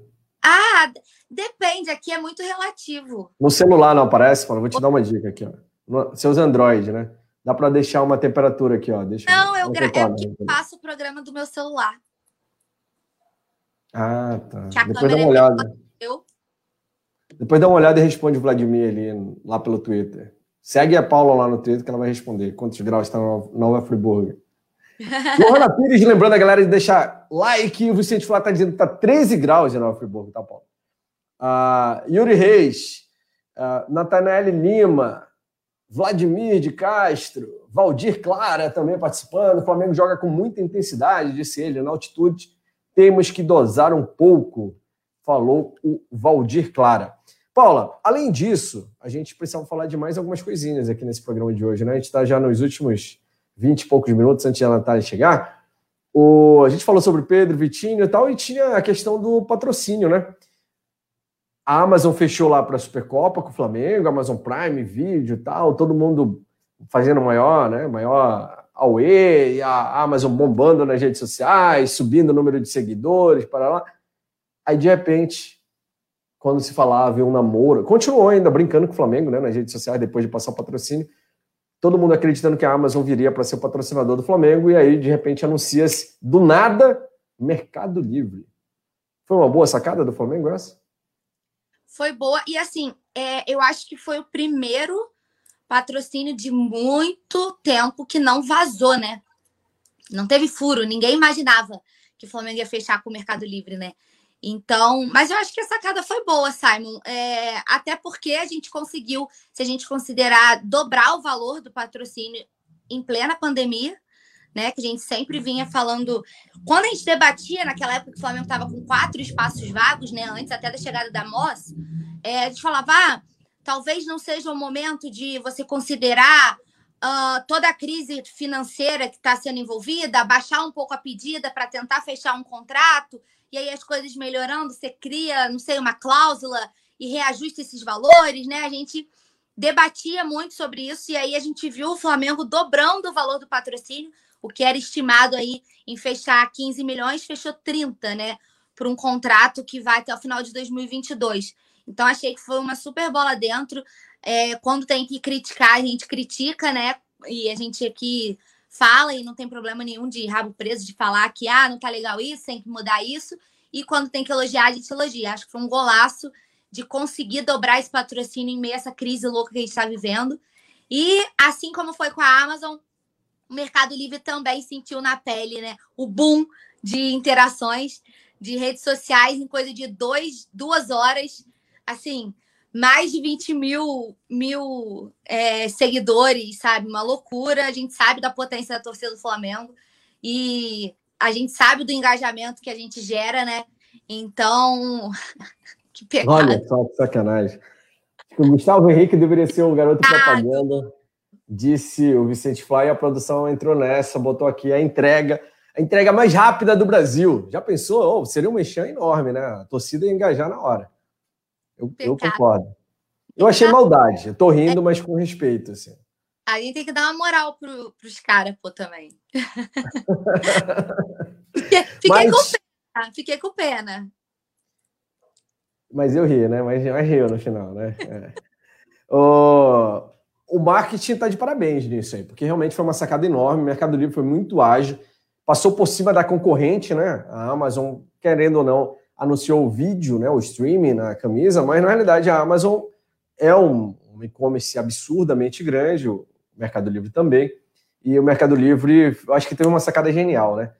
Tipo, fez a Amazon chamar atenção para o espaço e aí foi lá e entrou. E aí, ó, dançou. Rafael Lima falou: a Amazon ficou flertando, mas o Mercado Livre foi efetivo e levou a melhor. A Amazon que lute. É basicamente, para a gente entender o que acontecia com o Roberto Nazário quando era solteiro, por exemplo, jovem, né? Há muito tempo atrás, décadas, né? Roberto Nazário ficava cortejando as meninas sempre. Nesse tempo falava cortejar o termo, não era dar em cima, não ficava, né? Cortejava, cortejava e nada, e nada, e nada. Aí vinha outro, levava. Não pode Roberto Nazário... tem que agir. Palavra vai, Exatamente. atitude é o que conta, entendeu? Então, você tem Aí, que. Nazário, até apareceu uma que se compadeceu com ele tal, demorou muito tempo, né, Dona Silvia e tal. Mas foi o que a Amazon fez, né? A Amazon ficou brincando, queria continuar, havia essa informação de que ela tinha interesse em expandir o patrocínio e não fazer só aquele pontual, mas o Mercado Livre não falou nada, ó. Boquinha miúda, veio e fechou. O Vicente Flá tá lembrando aqui que numa dessa o Nazário perdeu a Hebe, por exemplo, é, né? Rolou, enrolou, enrolou, enrolou, tadinha. É, e aí perdeu, acabou perdendo a oportunidade, desse Gonçalves e tantas outras mais. Amazon é aquele contatinho que a gente sempre acha que vai dar em namoro, mas nunca passa disso, disse a Lohana Pires. Manda mensagem pro Nazário, Lohana. Mostra para ele como é que é. Ah, diga. Não, falei que a definição foi justa. É perfeita. O... o Rafael Lima disse que não dá para usar o Gustavo Henrique como garoto propaganda, porque pontualidade não é o forte dele também. Ele entrega, mas entrega atrasada. Então não, não dá. Vamos pensar num outro. O Gabigol virou, né? Mostraram o braço dele lá e fizeram o braço da, do Mercado Livre e acabou ficando legal. A Amazon vai oferecer 60 milhões agora, disse Beto Lima, que nada. E não foi um valor legal, né? O Flamengo conseguiu 30 milhões. E um detalhe, a Paula falou que não foi vazada antes de informado oficialmente esse patrocínio, porque o Flamengo fez uma, usou uma estratégia ali, né? É, toda vez para que um patrocínio de um aporte grande seja é, oficializado, ele precisa passar pela votação do Conselho Deliberativo. O Flamengo tem uns 5 mil conselheiros lá. Inclusive, o poeta Túlio é conselheiro do Flamengo, para quem não sabe, aqui acompanha. Então, ele vota lá, não, sou contra, a favor, sabe? Aqueles caras, a galera não tem o que fazer, vai lá, se reúne e tal. E aí, é, nessa, sempre tinha um espertinho. É, tem, tem de tudo. Tem gente que é, trabalha com mídia e é conselheiro, assim como o Túlio poderia. Né? Sempre tem um espertinho que vaza lá para um amigo, jornalista tal, bate uma foto escondida lá na reunião do conselho. É proibido, claro, mas Brasil, né? Galera não respeita. E aí, dessa vez o Flamengo não. Foi lá, fechou um contrato pontual menor para poder já lançar e o contrato até o final de 2022 nem foi aprovado ainda, né, Paulo? Que tem que passar pelo Conselho Deliberativo. Pode não ser aprovado? Pode. Pode só ficar nesse contrato mensal aí que o Flamengo fez com o Mercado Livre. Mas é claro que agora, depois dessa, ninguém vai negar mais, eu acho, né? O que, que você acha? Ah, com certeza, até pelo valor, né? Como a gente destacou aqui, o dobro do que era a pedida, a pedida inicial, né? Mas a estratégia foi muito boa. Né? E eles ficaram assim, eu, eu acho legal essa, esse uso das redes sociais, né? Porque você gera uma expectativa no, no torcedor, né? Eles ficaram, o Mercado Livre postou a caixinha com o urubu, né? Tá entregando, aí o Flamengo foi e compartilhou aquilo ali, brincou em cima, aí ficou todo mundo na expectativa. Quando viu, pronto, tava anunciado, né? Aí, então acho que essa estratégia também de você que você gera né? Fica todo mundo, peraí, como assim? Aí, aí que engaja mesmo, né? O que, que tá acontecendo? Não sei o quê, fica todo mundo querendo saber, aí engaja, engaja.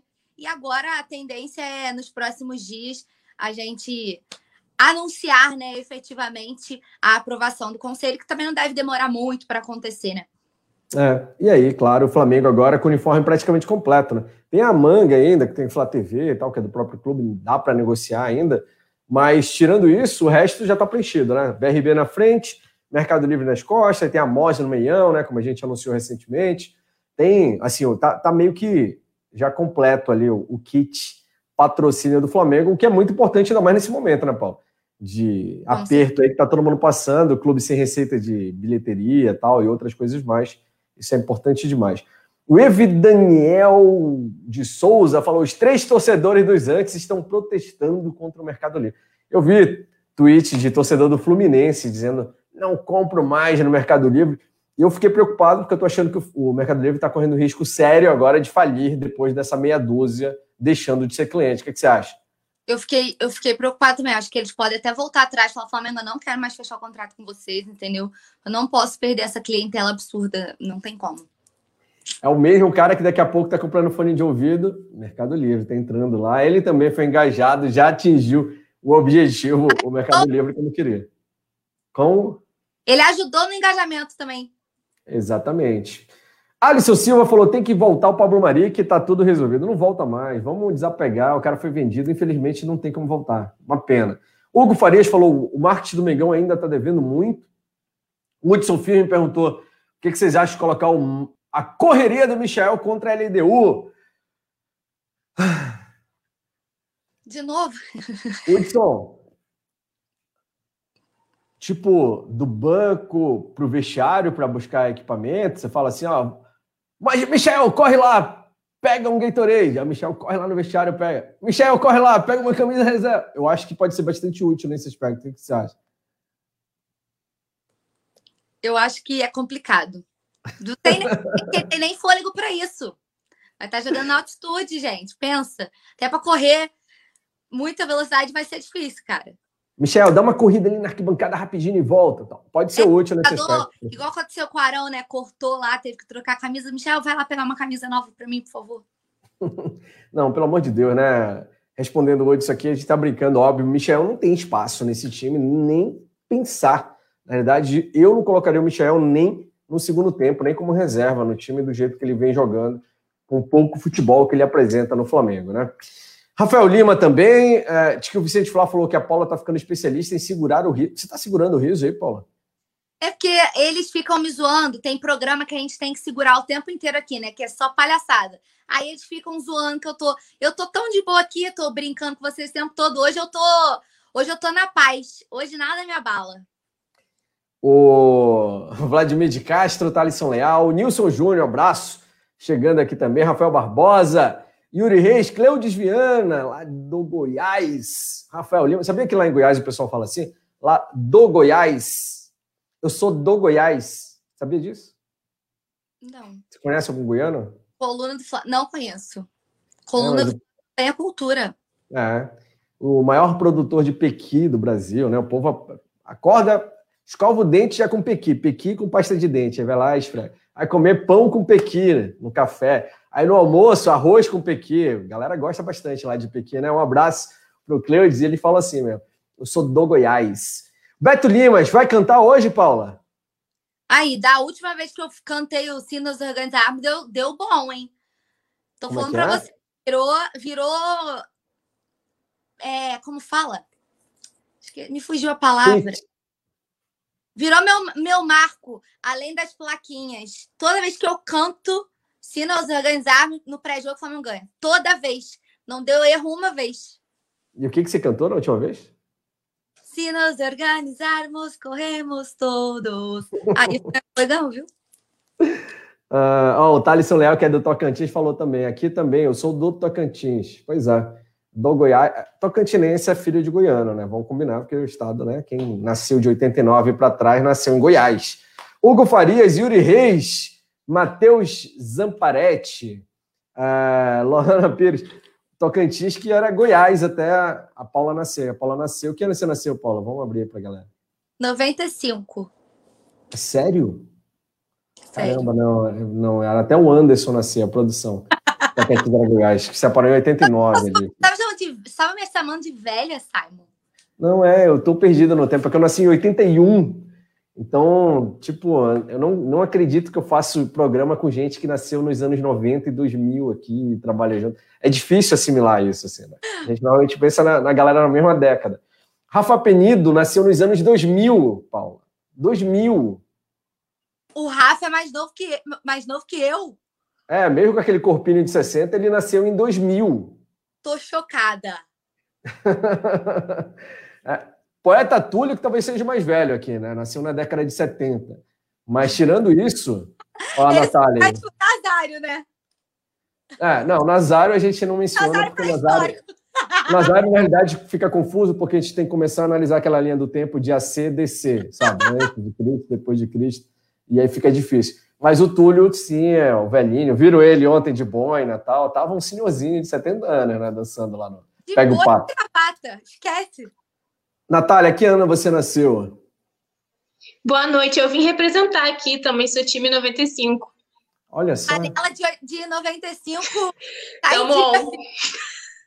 Geração 95 que não viu a Copa do Mundo nos Estados Unidos. É impressionante isso.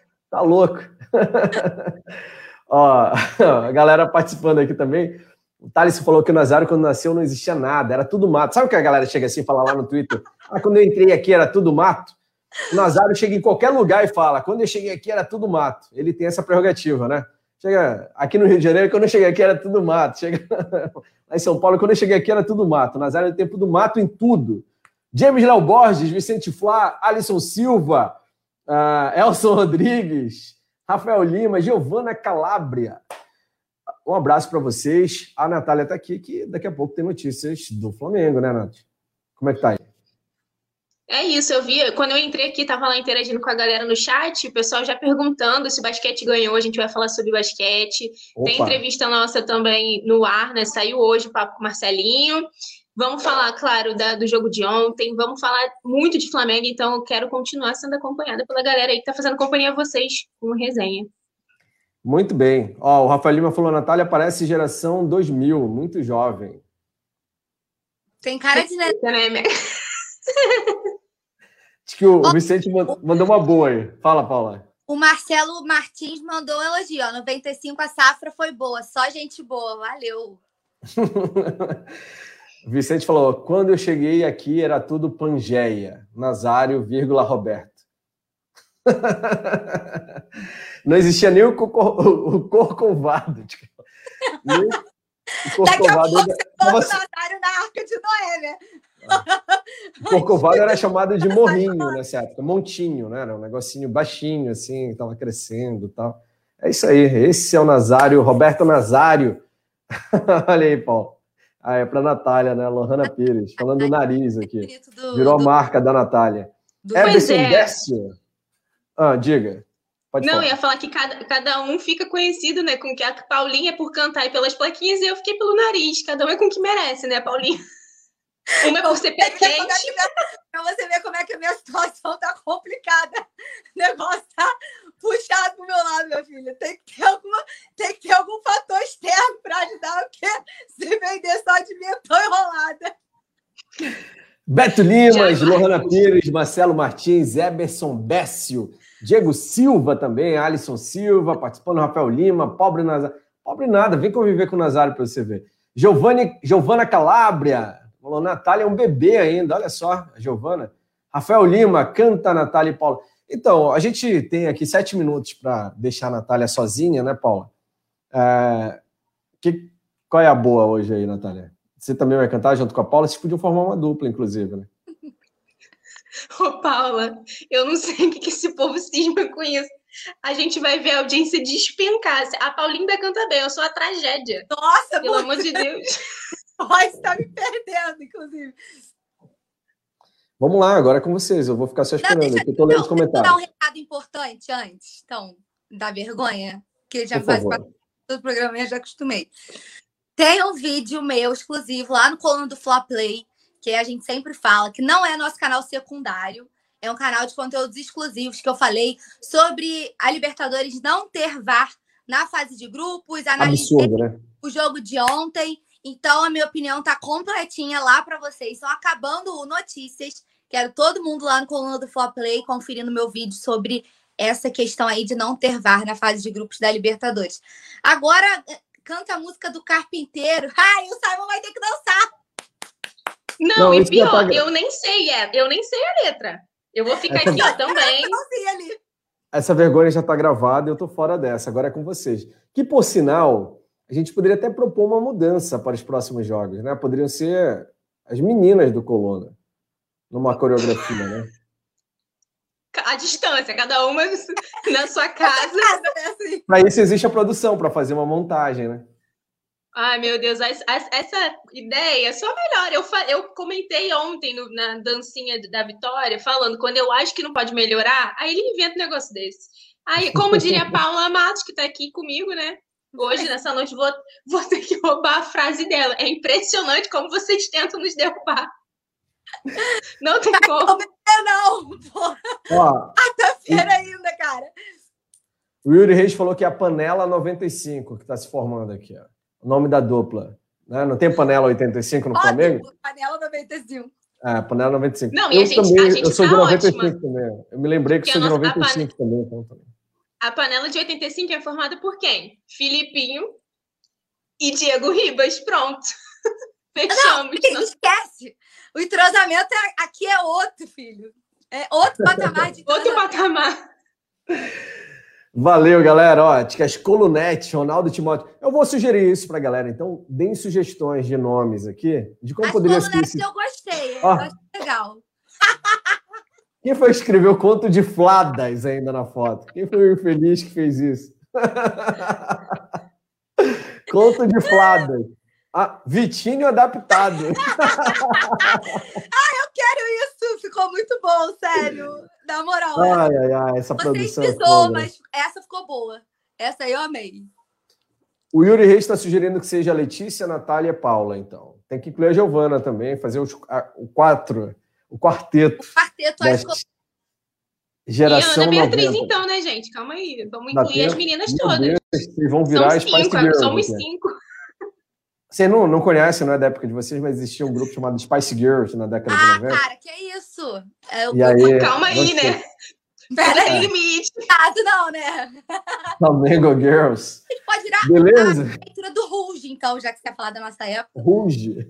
Até da- o- a produção já me colocou uma vez pra dançar Ruge aqui nesse programa, né? Foi uma das músicas Aí. que a produção escolheu pra mim. Não, eu ia falar, pra cantar Ruge até canto. Novo, que eu sabia a letra.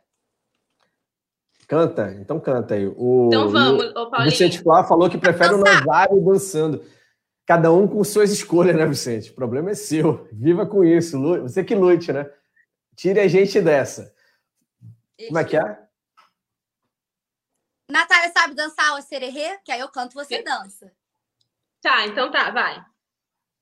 Olha, Ai, ela- meu Deus, calma aí. Calma aí. Tem que me preparar. não, a gente vai ter que passar na RH quando a gente sair do programa, porque Não, ainda bem que ele, ele, ele tá aqui, ele endossa, ele compra a briga da galera. Ainda bem que ele tá aqui. Quem manda na gente tá vendo tudo de camarote, né, por cima. Ai, meu Deus. Vai, Paula, vai. Não, mas aí vai do refrão, né? Vai, vai direto do refrão comigo ser menor. tá. Ser menos Aí- tempo. Tá, derre, derre, berre, berre, sei. Vai, me ande, bugue, ande, bugue, Chega! Tem que. Produção, por favor, queremos GIFs, figurinhas e tudo mais. Ai, Jesus. rolando em todas amado. as redes sociais aí depois. Beleza?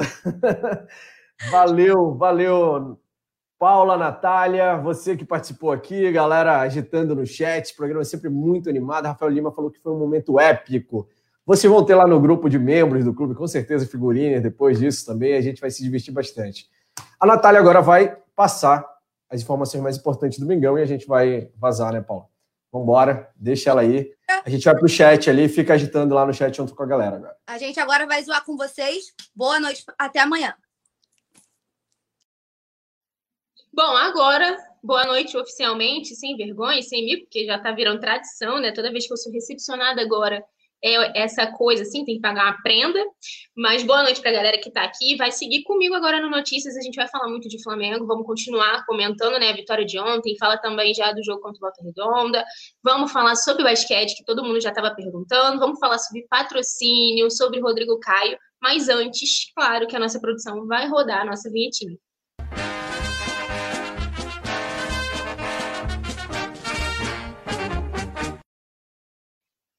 Pronto, voltamos para começar mais um Notícias do Fla. Gente, pós-jogo, né? Dia depois de vitória, tudo dando certo para o Flamengo na Libertadores. A gente vai falar muito sobre isso ainda. Antes, é claro que eu vou passar no chat para ler o que, que vocês estão falando, vocês que são essa minha companhia nessa noite. O James Leal Borges dando boa noite. O Alisson Silva falando, só tem jovem no canal, a puberdade deve estar rolando solta. É, Simon tá aqui pedindo, lembrando a galera de deixar o like. Vamos continuar sentando o dedo no like por aqui. O Marcelo Martins falando que a gente era, eu e Paulinha, mencionando né, que éramos fãs. O Vicente tá por aqui ainda também. O Vladimir falando né, do nosso quarteto, que eu acabei, virou um quinteto, que eu incluí a Ana Beatriz Ayat também, que chegou no Coluna do Fla. Rafael Lima dando boa noite, boa noite, Rafa. Muito obrigada pelo carinho sempre. Minha mãe tá aqui junto com meu pai, a Lilian Cássio Coelho, dando boa noite. Meu pai falando já do basquete. E vamos começar né, com a primeira notícia, que é justamente falando sobre essa vitória com o placar centenário. Que o Flamengo estreou na noite de hoje, né, na, na tarde de hoje. O jogo foi às 5 horas da tarde aqui no Rio de Janeiro, no Maracanãzinho. E o Flamengo estreou na, nos playoffs do Novo Basquete Brasil, o NBB. É a nossa competição né, nacional, maior torneio de basquete brasileiro aqui. Então, a gente estreou hoje nas quartas de final contra o Mogi das Cruzes. E, para quem achou né, que o jogo seria difícil, não, o Flamengo deu aula e ganhou de 109 por 109 a 79 do time paulista. E aí, eu vou lembrar vocês o seguinte, né? Eu já comentei aqui algumas vezes que agora, né, para essa temporada, o NBB vale lembrar, a cada temporada muda alguma coisa ou outra no regulamento e para essa temporada ficou decidido que os playoffs, né, até pelo menos a fase semifinal, serão melhor, a série melhor de três. O que isso significa? Quem ganhar duas partidas avança à semifinal. Então o Flamengo abriu né, essa vantagem, ganhou o primeiro jogo e agora o segundo já é nessa sexta-feira, às 8 horas da noite, aqui no Maracanãzinho também. E aí eu lembro que por conta da pandemia, claro, os jogos estão acontecendo com portões fechados, né, sem público, e também com, em espécie de bolha, né? Então, a maioria dos jogos estão acontecendo no, no mesmo ginásio. Então, o Flamengo enfrentou o Mogi hoje no Maracanãzinho, vai enfrentar na sexta-feira também no segundo jogo, e o terceiro é somente se for necessário, né? Se o Mogi empatar a série, o terceiro fecha a conta e a gente vê quem avança. Mas o Flamengo jogou muito hoje, conseguiu, né? Abrir essa vantagem. E aí, o que, que eu vou lembrar vocês? Porque o Flamengo está jogando sem é, o Franco Balbi, nosso argentino armador. Ele se lesionou gravemente, está fora da temporada, fez uma cirurgia no joelho. E com isso sobrou né, para o Iago Monstrinho, Iago Matheus, que destruiu na final da Champions. Ele jogou muito hoje também. E foi o grande destaque né, do Flamengo, com 19 pontos e 11 assistências. Né? Foi o cestinha da partida e principal destaque do duelo. O Marquinhos e o Rafael Etchame vieram logo na sequência com 18 e 17 pontos cada um, respectivamente, e foram peças fundamentais né, nesse, nesse triunfo do orgulho da nação. Então a gente vai para sexta-feira com essa vantagem. E aí o Flamengo começou né, um pouco ali devagar, o jogo meio calmo, até que depois o Flamengo desleixou e conseguiu abrir esse placar centenário. Lembrando que o Flamengo está invicto né? Hoje aumentou a invencibilidade em 2021, a gente não perdeu ainda, e já são 22 jogos sem saber o que é perder.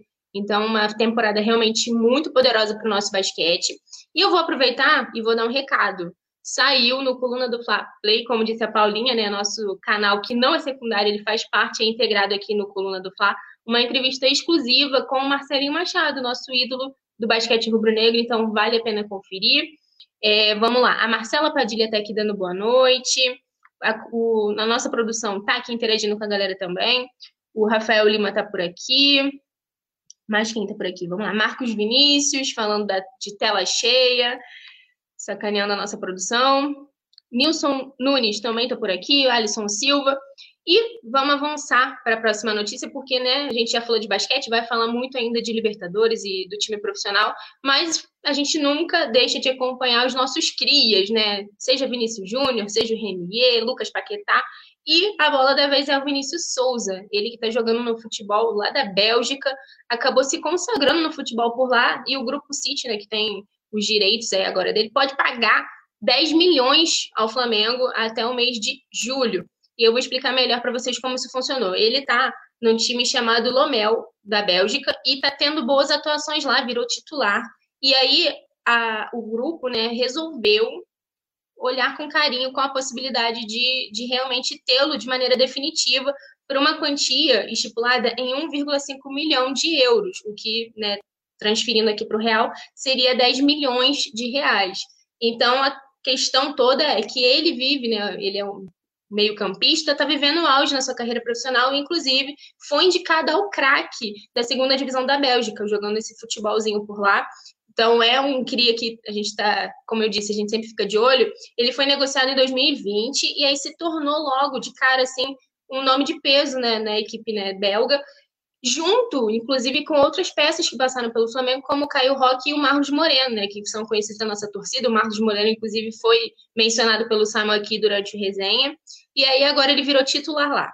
Ele já tem 19 jogos e dentre esses, 17 foram como titular. Então aí a gente já vê como fica claro, né, como o jogador tem sido realmente peça importante. Ele entrou em campo no último sábado, o time acabou derrotado por 3 a 1 mas a gente vê que, que né, esse time que pertence ao grupo de City é, fica agora acompanhando melhor a situação dele, ele que está sendo destaque por lá, e o Flamengo pode receber uma quantia né, significativa por, por esse garoto. Então a gente vai seguir de olho, porque como a gente sempre fala, a gente quer que os nossos garotos do Ninho joguem e, evoluam no seu futebol. O Rafael Lima está falando aqui também. Marcela Padilha interagindo com a produção, dando boa noite. Cadê? Mais quem está por aqui? O Rafael Lima falando que a produção é, provoca e eu fico brava. Isso, gente, a gente sabe que na, né, o Coluna do Fla tem o nosso grupo de membros no WhatsApp, então lá é onde rola tudo, desabafo, figurinha, GIF, pagação de mico. Se vocês acham que tem aqui, lá é só pior. Então, a produção, é, a, a gente paga o mico aqui e jogam no grupo lá. Então, todo mundo fica de olho para ser membro lá do canal. É fácil, é só né, se inscrever no canal aqui e botar, tornar-se membro. E aí, gente, é, seguindo aqui né, com o, o Notícias, a gente também tem acompanhado a novela envolvendo Rodinei. Quem não se lembra o que aconteceu na reta final do Campeonato Brasileiro né, de 2020, teve toda uma novela envolvendo o jogador, porque quando é para o Internacional, o clube que está né, com ele emprestado agora, quando vai enfrentar o Flamengo, não poderia levar o jogador a campo, sem que pagasse uma multa milionária né, de um milhão de reais. A gente viu que na última partida entre Flamengo e Inter, teve torcedor que investiu esse valor para o Rodinei jogar, e com isso acho que criou-se toda uma, uma situação que fizesse o Rod parecer fundamental para esse time né, do Internacional, mas não é o que parece. O dirigente do Internacional elogiou o Rodinei, mas descartou a compra pelo lateral.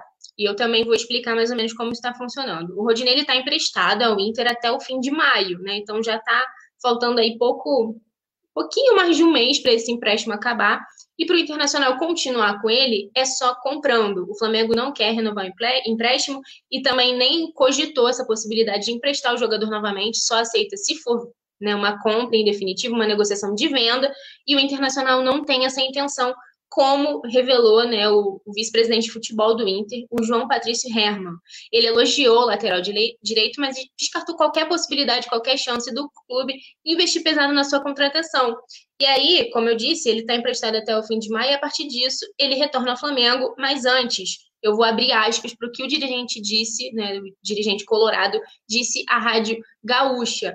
Ele falou o seguinte: o Rodinei é um ótimo atleta, um ótimo cidadão, e acho que ele tem dado o retorno esperado pela direção. Acho que ele tem um futebol muito qualificado. Porém, o Internacional não vai fazer investimentos maiores este ano. Então, ele descartou, né, ele foi categórico ao falar que o Inter não vai fazer nenhuma aposta financeira muito grande, como seria o caso do Rodinei. Porque para comprar o jogador, o Colorado precisaria desembolsar cerca de 4 milhões de euros, o que, né, transferindo aqui para nossa moeda, daria 26 milhões de reais. Então, é um investimento muito alto para um jogador que, né, ele não, não chega a ser esse cracaço todo, assim, ajudou muito o Internacional na campanha, que levou ali na briga pelo título com o Flamengo, mas é, internamente eles reconhecem essa importância e né, ele, o Rodinei é uma pessoa realmente muito legal, a gente brincava que ele era o rei da resenha aqui no Flamengo, mas em campo parece que não vale a pena esse investimento muito alto, então, diante disso, né, dessa desistência do Internacional investir no jogador, o Flamengo, com o aval do técnico Rogério Ceni, já trabalha com a possibilidade de integrar o Rodinei ao elenco e ele seguir por aqui mesmo até o fim definitivo aí do contrato. E aí a gente lembra que, né, para a posição lateral direita, a gente tem o titular absoluto, que virou o Maurício Isla, o Rafinha acabou não voltando, teve toda aquela novela envolvendo a negociação com ele, ele acabou indo para o Grêmio. E as outras opções são os dois jovens, tanto o Mateuzinho quanto o João Lucas. O Mateuzinho ganhou um pouco mais de oportunidade, ainda não caiu, assim, definitivamente nas graças do torcedor, mas ganhou um pouco mais de oportunidade do que o João Lucas. Então a gente segue acompanhando também essa questão envolvendo o Rodinei, porque vai, né, que outro clube se interesse pelo Rodi, e aí o Flamengo mude de ideia, em vez de integrar ele ao elenco, né, acabe avançando em alguma negociação que, que dê esse retorno financeiro. Eu queria saber de vocês, o que, que vocês acham sobre o Rodinei? Se ele teria espaço nesse time para ser reserva ali do Isla, se o Flamengo tinha que tentar realmente vender e uma negociação melhor é, com, né, pelo jogador, já que a gente na posição ali tem os dois jovens que estão em desenvolvimento e tem o Isla que é jogador de seleção. Ó, o Rafael Lima está falando que o Rodinei é craque, ganhou o Brasileirão para nós e nos rendeu ainda um milhão, é verdade, né? Lembrando que nesse jogo que o torcedor do Inter pagou para o Rodinei entrar em campo, ele acabou expulso no lance ali com o Felipe Luiz. O Alisson falou tá falando aqui em relação ao patrocínio, a gente vai falar sobre o Mercado Livre, vai falar sobre outros patrocínios do Flamengo, mais quente por aqui. O James é, Leal está falando que o Internacional não tem condições financeiras atualmente para pagar os 4 milhões de euros pelos direitos federativos do Rodinei, e o clube né, tem é, um, um, prazo curto na faixa de 90, 99 milhões de reais, perdão. Pois é, a gente fica agora nessa expectativa, né, gente, de o que, que, vai acontecer com o Rodinei. Ele quer um jogador, né, o, o Valcir tá falando aqui que ele era um bom reserva, o Eberson tá falando do Patrick, que é companheiro do, do Rodinei lá no Internacional, que é uma boa, seria uma boa opção. O Rafael Lima falou que do jeito que o Ceni é, ele se, se, transformaria né, no favorito. A Giovana falando que sempre gostou do Rodinei, pena que a torcida começou a perseguir ele, que gosta do futebol dele. É uma discussão muito ampla, né? Essa questão do, do Rodinei. Ele acabou estando naquele elenco vencedor em 2019, no nosso ano mágico, se tornou campeão de tudo ali também naquele ano.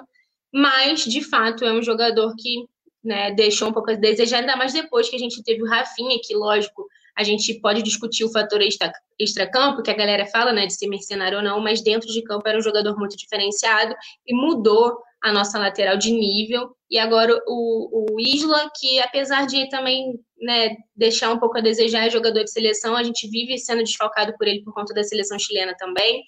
É, o Paulo César está aqui falando que é melhor vender o Rodinei. O, pessoal tá lembrando de, de, quando eu apareci no Globo Esporte. Essa pessoa me, conhece, me acompanha há séculos, né, gente? Porque isso não, parece que não foi nem nessa vida. É, mas vamos seguir aqui, porque, né, falando agora sobre o Flamengo em campo, a gente ganhou o jogo de ontem, mas tem uma peça considerada fundamental também na nossa defesa, que tem deixado muito a desejar, né? Virou o nosso principal problema. O setor defensivo do Flamengo realmente muito complicado. E por conta disso, pensando numa maneira né, de retornar com o Rodrigo Caio quanto antes, o Flamengo apostou no tratamento integral para o jogador tentar retornar ainda neste sábado contra o Volta Redonda. O que acontece? O Flamengo recebeu folga né, hoje por conta do, jogo de ontem, foi goleada, o time recebeu folga, o elenco principal ali, todo mundo recebeu folga, mas o Rodrigo Caio seguiu trabalhando, foi para o centro de treinamento do Ninho do Urubu tanto pela manhã quanto na parte da tarde também, para focar nesse retorno dele, tentar antecipar, fazer com que ele entre né, logo nesse processo de transição até que possa voltar a jogar. Então, a expectativa é que os jogadores estejam à disposição no sábado, mas a gente né, lembra que é um pouco difícil. Ele não teve lesão confirmada, mas está tratando de uma fibrose na coxa direita. Então, essa recuperação pode ser um pouquinho mais lenta. Acho que o departamento médico do Flamengo deve ter uma certa cautela, né, também, porque ele é um jogador que vem de uma sequência muito grande de lesões. Então, por conta disso, acho que o Flamengo vai ter certa cautela em retornar com o Rodrigo Caio, a não ser que ele realmente esteja 100%, e a gente espera que isso realmente aconteça o quanto antes, né? Então, hoje, enquanto todo o elenco estava de folga, o Rodrigo Caio estava lá no nosso centro de treinamento, treinando para evoluir nesse processo de transição ainda nessa semana. A gente lembra, né, hoje já é quarta, então a gente tem pouquinho tempo para ver como que o Rodrigo Caio vai evoluir, tanto nessa quinta quanto nessa sexta, que é quando o Flamengo encerra a preparação com foco no Volta Redonda. Né? Então, é quando o Rogério Senna define ali as peças, os relacionados também costumam sair né, na véspera do jogo. Então, a gente fica nessa expectativa de saber se ele vai ou não ser relacionado, se ele vai ou não estar apto a jogar. E a gente lembra sempre que o departamento médico tem voltado com essa mentalidade aí, né? Trabalhado com ele com essa mentalidade de retornar o quanto antes. Eu lembro que o Rodrigo Caio desfalcou o Flamengo também na estreia da Libertadores, né? Só que aí não foi por lesão nem nada disso. Ele estava cumprindo suspensão, então nesse período não houve uma nova lesão, só esse desconforto muscular e acabaram descobrindo que ele estava com essa fibrose. Por conta disso, ele seguiu afastado ali, só treinando, fazendo trabalho de fisioterapia para voltar o quanto antes. A gente lembra que o setor defensivo do Flamengo, como eu disse, tem sido o nosso maior problema. A gente tem sido vazado já foi, acho que é a sétima vez consecutiva, né? Uh, o, jogo, o último jogo que a gente não tomou gol faz tempo. Então, o retorno do Rodrigo Caio realmente é muito importante. Rafael Lima tá falando que o xerife parece que não volta, nem me lembro de uma sequência de partida dele. Realmente é muito triste, né, gente? A gente vê, se a gente pegar o 2019 que o Rodrigo Caio jogou tanto, quase não desfalcava a equipe, e ainda com um parceiro ali da, na zaga que deu mais do que certo, né? A gente viu aí os resultados que era o Pablo Mari, como a Paulinha e o Simon também levantaram aqui no resenha, infelizmente saiu, e o outro vive agora, virou, como, como brincam, né, de vidro e vive no departamento médico. O Valdir está falando que o Rodrigo Caio tem que voltar logo, mas sem lesão é o mais importante, né? O Márcio Barbosa ainda está falando aqui, ó, do Rodinei, falou que vende logo mesmo, mesmo que mais barato, senão o Senna ainda prefere ele ao Mateuzinho. O Eberson falando aqui que o nosso Mengão vai arrasar tudo esse ano com fé em Deus. É, o, Gem, o James Leal está falando aqui que o Rodinei vem jogando bem no esquema de jogo do, do, posicional, né, implementado pelo Miguel Ângelo Ramírez lá no Internacional. Se fosse possível prorrogar o empréstimo, ele continuaria. Eu também acho que sim. É mais pela questão do Flamengo não querer né, esse empréstimo e sim uma venda, fazer realmente esse, esse, essa negociação por venda. A Giovana Calabria está aqui, Nath, manda um alô para mim e para o Isaac, por favor. Um beijo para vocês, Giovana. Boa noite. E vamos seguir, né? O pessoal estava querendo saber de Mercado Livre. A gente viu, né, que o Flamengo acabou fechando um novo patrocinador, né, super conhecido agora este, né, Mercado Livre, na última terça-feira, e aí eles anunciaram esse acordo, tanto o Flamengo quanto a empresa já começaram as movimentações na rede social, anunciaram oficialmente essa parceria, e após muito tempo de procura, né, por patrocinadores, o, o mais querido conseguiu fechar esse acordo de 30 milhões com o Mercado Livre, e aí eu lembro a vocês que vai ficar nas costas, né, o, o nomezinho do Mercado Livre no manto sagrado. E a empresa argentina, né, assim como o Flamengo, como eu disse, já começou a se movimentar nas redes sociais ontem, fez muita graça com os torcedores, o pessoal brincou muito, né, com, com os representantes e até com o perfil do Mercado Livre nas redes sociais. E aí eu lembro a vocês o seguinte, a gente vive um momento de pandemia e o Flamengo estava numa situação muito delicada né, em relação a essa questão dos patrocinadores, com alguns espaços vagos. A gente comentou aqui em outras oportunidades também a questão do, do, é, da, da, do anúncio que o Flamengo fez nas redes sociais procurando profissionais de marketing, procurando patrocinadores, mas com esse acerto com o Mercado Livre, na casa dos 30 milhões de reais, o Flamengo conseguiu ultrapassar a receita de 100 milhões no manto sagrado e nas redes sociais no que diz respeito aos patrocínios. E aí eu vou explicar a vocês. Né? O Mercado Livre até então é apenas a terceira maior receita do clube. Antes né, dela vem a Adidas, que é a nossa fornecedora de materiais esportivos, e o Banco BRB, também, que fechou com o Flamengo há um pouco mais tempo. Né? Ele que é o patrocinador master do clube, e movimentaram mais caixas uh, com, com as parcerias. Contudo, ao juntar o valor desse trio, né, Mercado Livre, BRB e também Adidas, o valor passa, né, na verdade, chega muito próximo de 100 milhões de reais apenas com essas três marcas. Então, dessa forma, eu acho que a gente tem, né, que ficar satisfeito, porque, como eu disse, é um momento de pandemia. E aí eu vou lembrar aqui a vocês as marcas que patrocinam o Flamengo atualmente, vou falar o valor de cada uma. A Adidas, 40 milhões né, de reais com as metas né, de vendas e tudo isso que envolve as nossas vendas nas lojas oficiais. O Banco BRB, 32 milhões, e aí a gente lembra também que a parceria tem todo um viés de conforme o banco for tendo adeptos né, e for batendo metas, esse valor também pode aumentar. O Mercado Livre, que foi o que chegou mais recente, 30 milhões. A total, 6 milhões de reais. O Sporting Betting, 9 milhões. A MOS, que também fechou recentemente com o Flamengo, 3,5 milhões. E a TIM, 4 milhões de reais. Então, a gente vê que, mesmo em meio à pandemia, né, o Flamengo conseguiu até que, que, fazer uma boa receita no que diz respeito aos patrocínios, lembrando que as marcas realmente estão adotando muita cautela nesse momento, está muito difícil de você investir, muita incerteza no mercado, então ficou realmente complicado, né, de, de ver como que, que as marcas e as empresas vão se posicionar com essa questão de patrocínio, então a gente acaba tendo que ficar realmente satisfeito com isso, então a gente lembra que ainda assim, mesmo a gente tendo que ficar satisfeito, essa não é a meta do Flamengo a meta estabelecida pro, pelo Flamengo, pelo próprio clube, em parcerias para 2021 é de 148 milhões. Né? O orçamento prevê vínculos para todos os esportes, incluindo né, as redes sociais também, e outros esportes, porque o Flamengo é uma modalidade olímpica. A gente chegou a ver que a Amazon, que teve toda uma aproximação também com o Flamengo, realizou alguns patrocínios pontuais, estava de olho no basquete também, então vamos ver o basquete jogou hoje, venceu, joga na sexta. Se fechar a série, avançar em semifinais, chegar na final do NBB, quem sabe, né, realmente também não chegue mais esse dinheiro.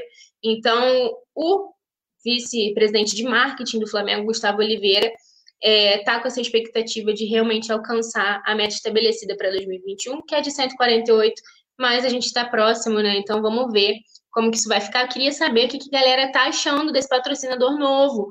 Porque nas redes sociais, né, eu vi muita gente questionando justamente esse flerte que o Flamengo teve com a Amazon e acabou não funcionando, né? Não foi à frente, um patrocínio fixo mas ao mesmo tempo o Mercado Livre é uma marca né, muito grande, enorme no Brasil. O anúncio foi até muito legalzinho, o Urubu segurando a caixa. Né? Gustavo Henrique, inclusive, virou meme por causa disso, com uma caixinha de entrega, falando, né, dando a entender de que ele é entregador. É, então vamos ver aqui o que, que, a galera acha disso. Ó, o Flamengo, o, o Rafael Lima está falando ainda do Rodinei, falando que o Flamengo podia emprestar o Rodinei, porque se precisar enfrentar o Inter de novo, nós ganharemos um milhão. O Eberson Ber Eberson Bércio falou que Vasco, Botafogo e Fluminense tem que morder as costas, porque são clubes de baixo escalão. O Luiz Carlos de Souza tá dando boa noite também. Gente, é o seguinte. Deixa eu ver, mais quem tá por aqui. É, o Paulo César de Souza tá por aqui falando que é me melhor vender o Rudinei. O Renato de Oliveira falando volta Jorge Jesus, pelo amor de Deus. A Giovana falou que sempre gostou do Rodinei, né? E ele realmente começou a ser perseguido, segundo ela. Então, é isso, vamos avançar aqui no Notícias. Por quê? A gente venceu a Libertadores ontem, um jogo muito importante, a gente jogando em casa, no Maracanã, pela primeira vez, né, na temporada de 2021, pela Libertadores, nosso primeiro jogo no Maraca, e vencemos, fizemos o nosso trabalho de casa direitinho. Com isso, né, o Flamengo se estabeleceu ali na liderança, deu uma distanciada na liderança do seu grupo, grupo G, e agora, no mês de maio, vai ter chance de focar 100% na Libertadores. Eu vou explicar a vocês como. A gente né, venceu. O La Calera goleou por 4 a 1 se manteve na liderança do grupo G, como eu disse, tem seis pontos começou a Libertadores com o pé direito e já projeta uma classificação de forma até tranquila, esperamos, né? Com o Flamengo tudo pode acontecer, mas a gente espera que seja uma classificação tranquila. Mas para isso a gente precisa rodar um pouco o elenco, porque a gente sabe que o ano ainda é pandêmico e tem muito o calendário apertado. Então, a fim né, de que os atletas tenham a melhor performance, a ideia é que realmente o elenco seja rodado. A gente viu isso acontecendo no começo da temporada, né? O Flamengo começou o Carioca com uma equipe mista, alternativa, com muitos garotos do Ninho. Então, a, gente, a expectativa é que isso continue acontecendo né, em jogos que não sejam tão importantes. E agora, o que acontece? Apesar disso tudo, né, de ter que rodar um pouco o elenco e tudo, o Flamengo tem uma certa carta na manga ali, que é o calendário, que foi nosso inimigo por muito tempo, continuou sendo um pouco complicado, mas no mês de maio, o Flamengo vai poder focar 100% na Libertadores, por quê? É, as competições que são vistas né, como as mais importantes desse cenário nacional, Copa do Brasil, Brasileirão, só vão começar no fim de maio ou no começo de junho. Aí, por conta disso, o Ceni vai ter tempo para mesclar a equipe no Campeonato Carioca, porque a gente já está em fase final, né? E aí se dedicar para a gente realmente se classificar para a Libertadores de uma forma mais tranquila. E aí, eu vou lembrar vocês que a gente já foi campeão da Supercopa do Brasil, né? Estamos aí, fomos da Taça Guanabara também, e o Campeonato Carioca termina em maio. Aí temos a Libertadores, Copa do Brasil e o Brasileirão.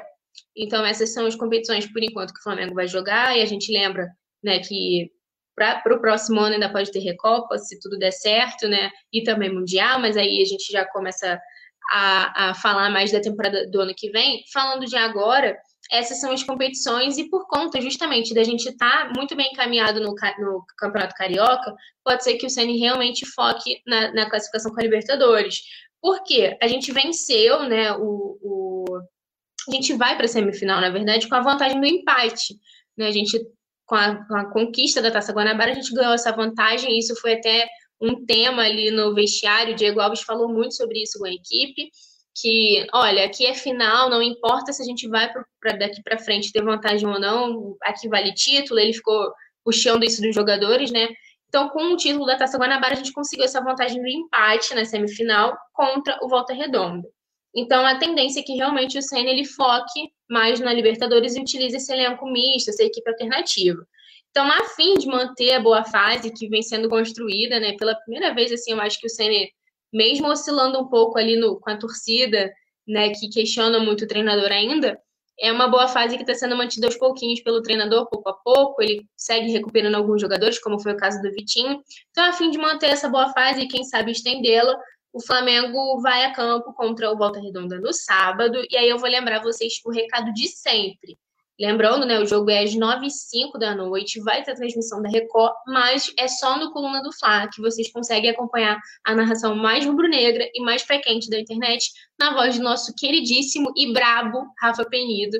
Então já deixo aqui o convite, a gente lembra que faz pré-jogo, né, tem toda antes da partida ali, uma hora, uma hora e meia antes, a gente já começa a nossa transmissão aqui, depois tem pós-jogo, com Simon, poeta Túlio, o Roberto Nazário, que é sempre muito falado aqui, né, durante o resenha, João Pedro Granetti, Fórum Rafa Penido, claro. Então, vale muito a pena a gente acompanhar. A gente sempre lembra que, mesmo quando o jogo é transmitido por outro lugar, no Coluna do Fla é só botar o áudio e a TV no mudo e acompanhar ali o Flamengo em campo. Então, a gente vai jogar né, o jogo de ida. Lembrando que a gente vai jogar agora semifinais com o jogo de ida e volta. O primeiro já é nesse sábado. Então, a gente vai virar essa chavinha aí para essa decisão, esse primeiro jogo. E é importante, né? A gente já também carimbar essa, essa questão do, do, do, da semifinal do Campeonato Carioca, a gente ia deixar tudo encaminhadinho. E eu vou dar uma passadinha aqui no chat para ver o que, que vocês acham. Ó. O Matheus é, Cataneio falando que o meme do, do Gustavo Henrique é muito bom. O Rafael Lima também falou, né? Essa questão, quem não viu, gente, está nas redes sociais por aí. Ele com a roupinha de entregador do Mercado Livre. O Eberson Bersi falando que vamos ganhar Libertadores jogando com os dois pés amarrados e um pano no rosto. Tomara.